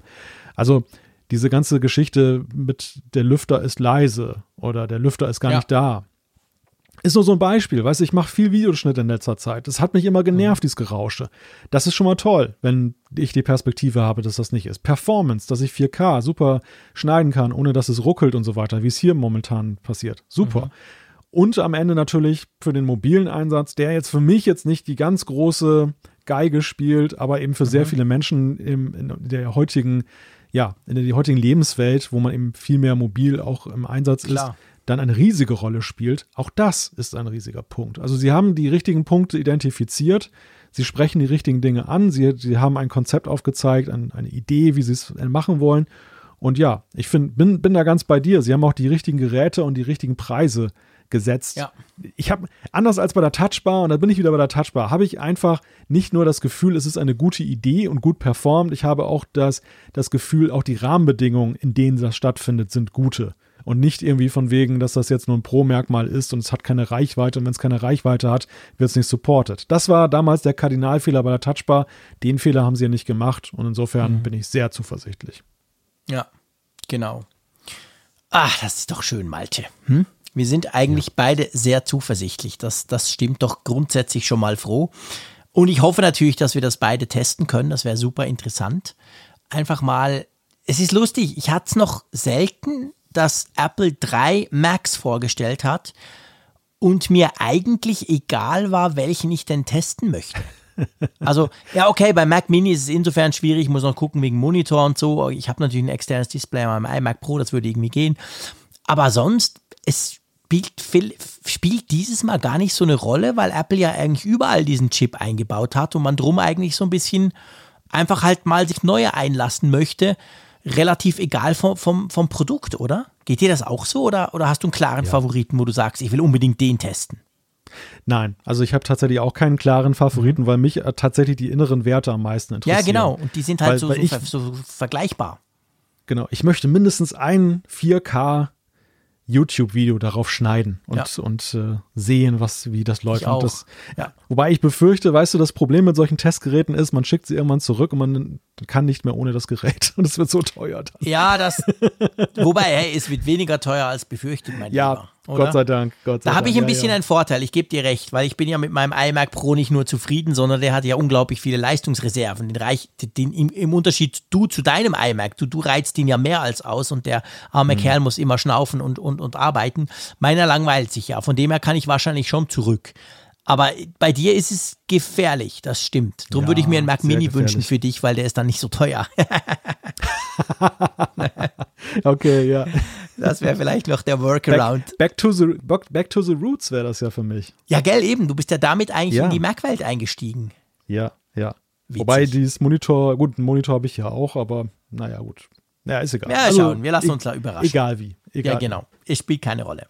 So, jetzt haben wir noch eine Umfrage der Woche. Die machen wir natürlich. Genau.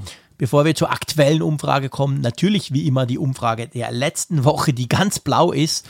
Wenn ihr bei uns auf apfelfunk.com, apfelfunk.com, sorry, slash Umfrage geht oder natürlich in der Funkgeräte-App, dann seht ihr dort, wir wollten ja eigentlich ganz einfach von euch wissen, wirst du Apple One abonnieren? Ja, das sieht jetzt nicht gerade nach einem großen Erfolg von Apples neuem All-Inclusive-Abo aus, oder? das hast du nett formuliert, ja. Also im fast norddeutschen Understatement hast du das gesagt. Denn 63,3 Prozent haben ein entschieden, ja, ja, merke ich schon, haben ein entschiedenes Nein abgegeben. Also ja, fast zwei Drittel. 20 Prozent halten es zumindest für möglich. Und wenn wir jetzt mal destillieren, wer denn eben dann da dafür ist oder jetzt dann das zumindest vorhat, ja, dann sind wir bei 7,7 Prozent, die es bereits haben und 6,1 Prozent, die es vorhaben. Es gab allerdings, das darf man vielleicht an der Stelle sagen, äh, teilweise energische Debatten darüber. Ne? Also mhm. Also diejenigen, die, ja. die, äh, die 100 Leute, die es haben, die sind aber auch echt extrem dafür. Ja, die waren extrem happy damit. Das waren eigentlich alles die, wir haben auch zahlreiche ähm, Zuschriften von euch dazu bekommen, was uns, wie ihr wisst, immer freut, egal, auch wenn ihr ja. nicht unserer Meinung seid, natürlich, dann vor allem, aber weil dann ist es interessant. Aber ähm, es war halt, es waren halt viele, die haben dieses Speicher. Bei uns ist es ja vor allem durch den Speicher rausgeflogen, weil wir gesagt haben, hey, guck, pff, sorry, einfach zu wenig und und da haben halt viele gesagt, hey, brauche ich nicht, ich habe was anderes oder was auch immer und ich will einfach diese Abos zusammenfassen, ich will die eh.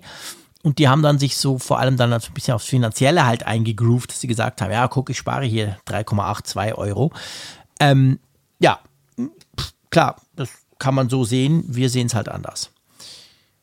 Lass uns zur Umfrage der Woche von dieser Woche kommen und klar, ihr wisst schon, was kommt. Logisch, immer nach der Keynote, da haben wir so ein bisschen ein fixes Fragenset, ja, und das ist ja auch so, macht ja auch Sinn. Wir wollen nämlich von euch wissen, wie findest du oder findet ihr die ersten Apple Silicon Macs?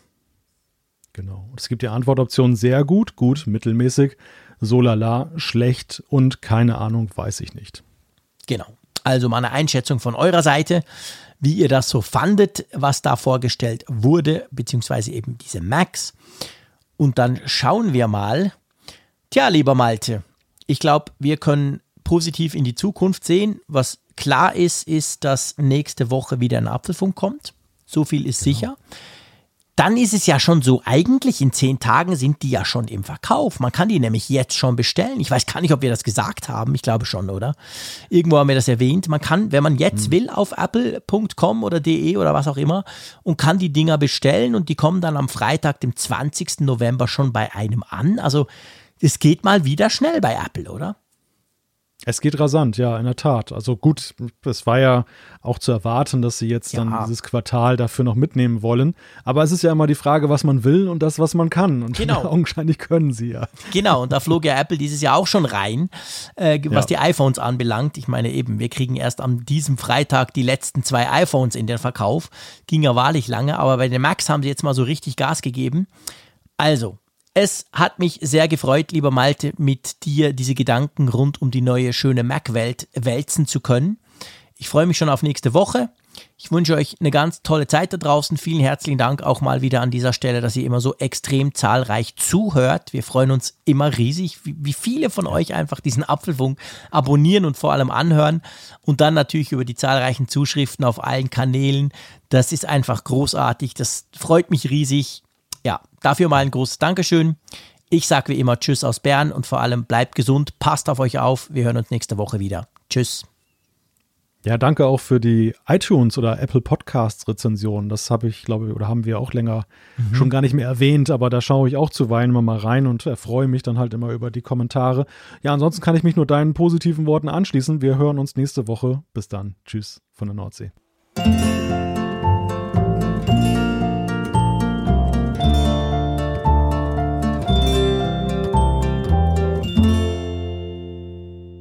Auf Empfang mit Funkgerät, der App zum Apfelfunk. Lade dir jetzt Funkgerät für iOS und Android kostenlos im App Store und bei Google Play.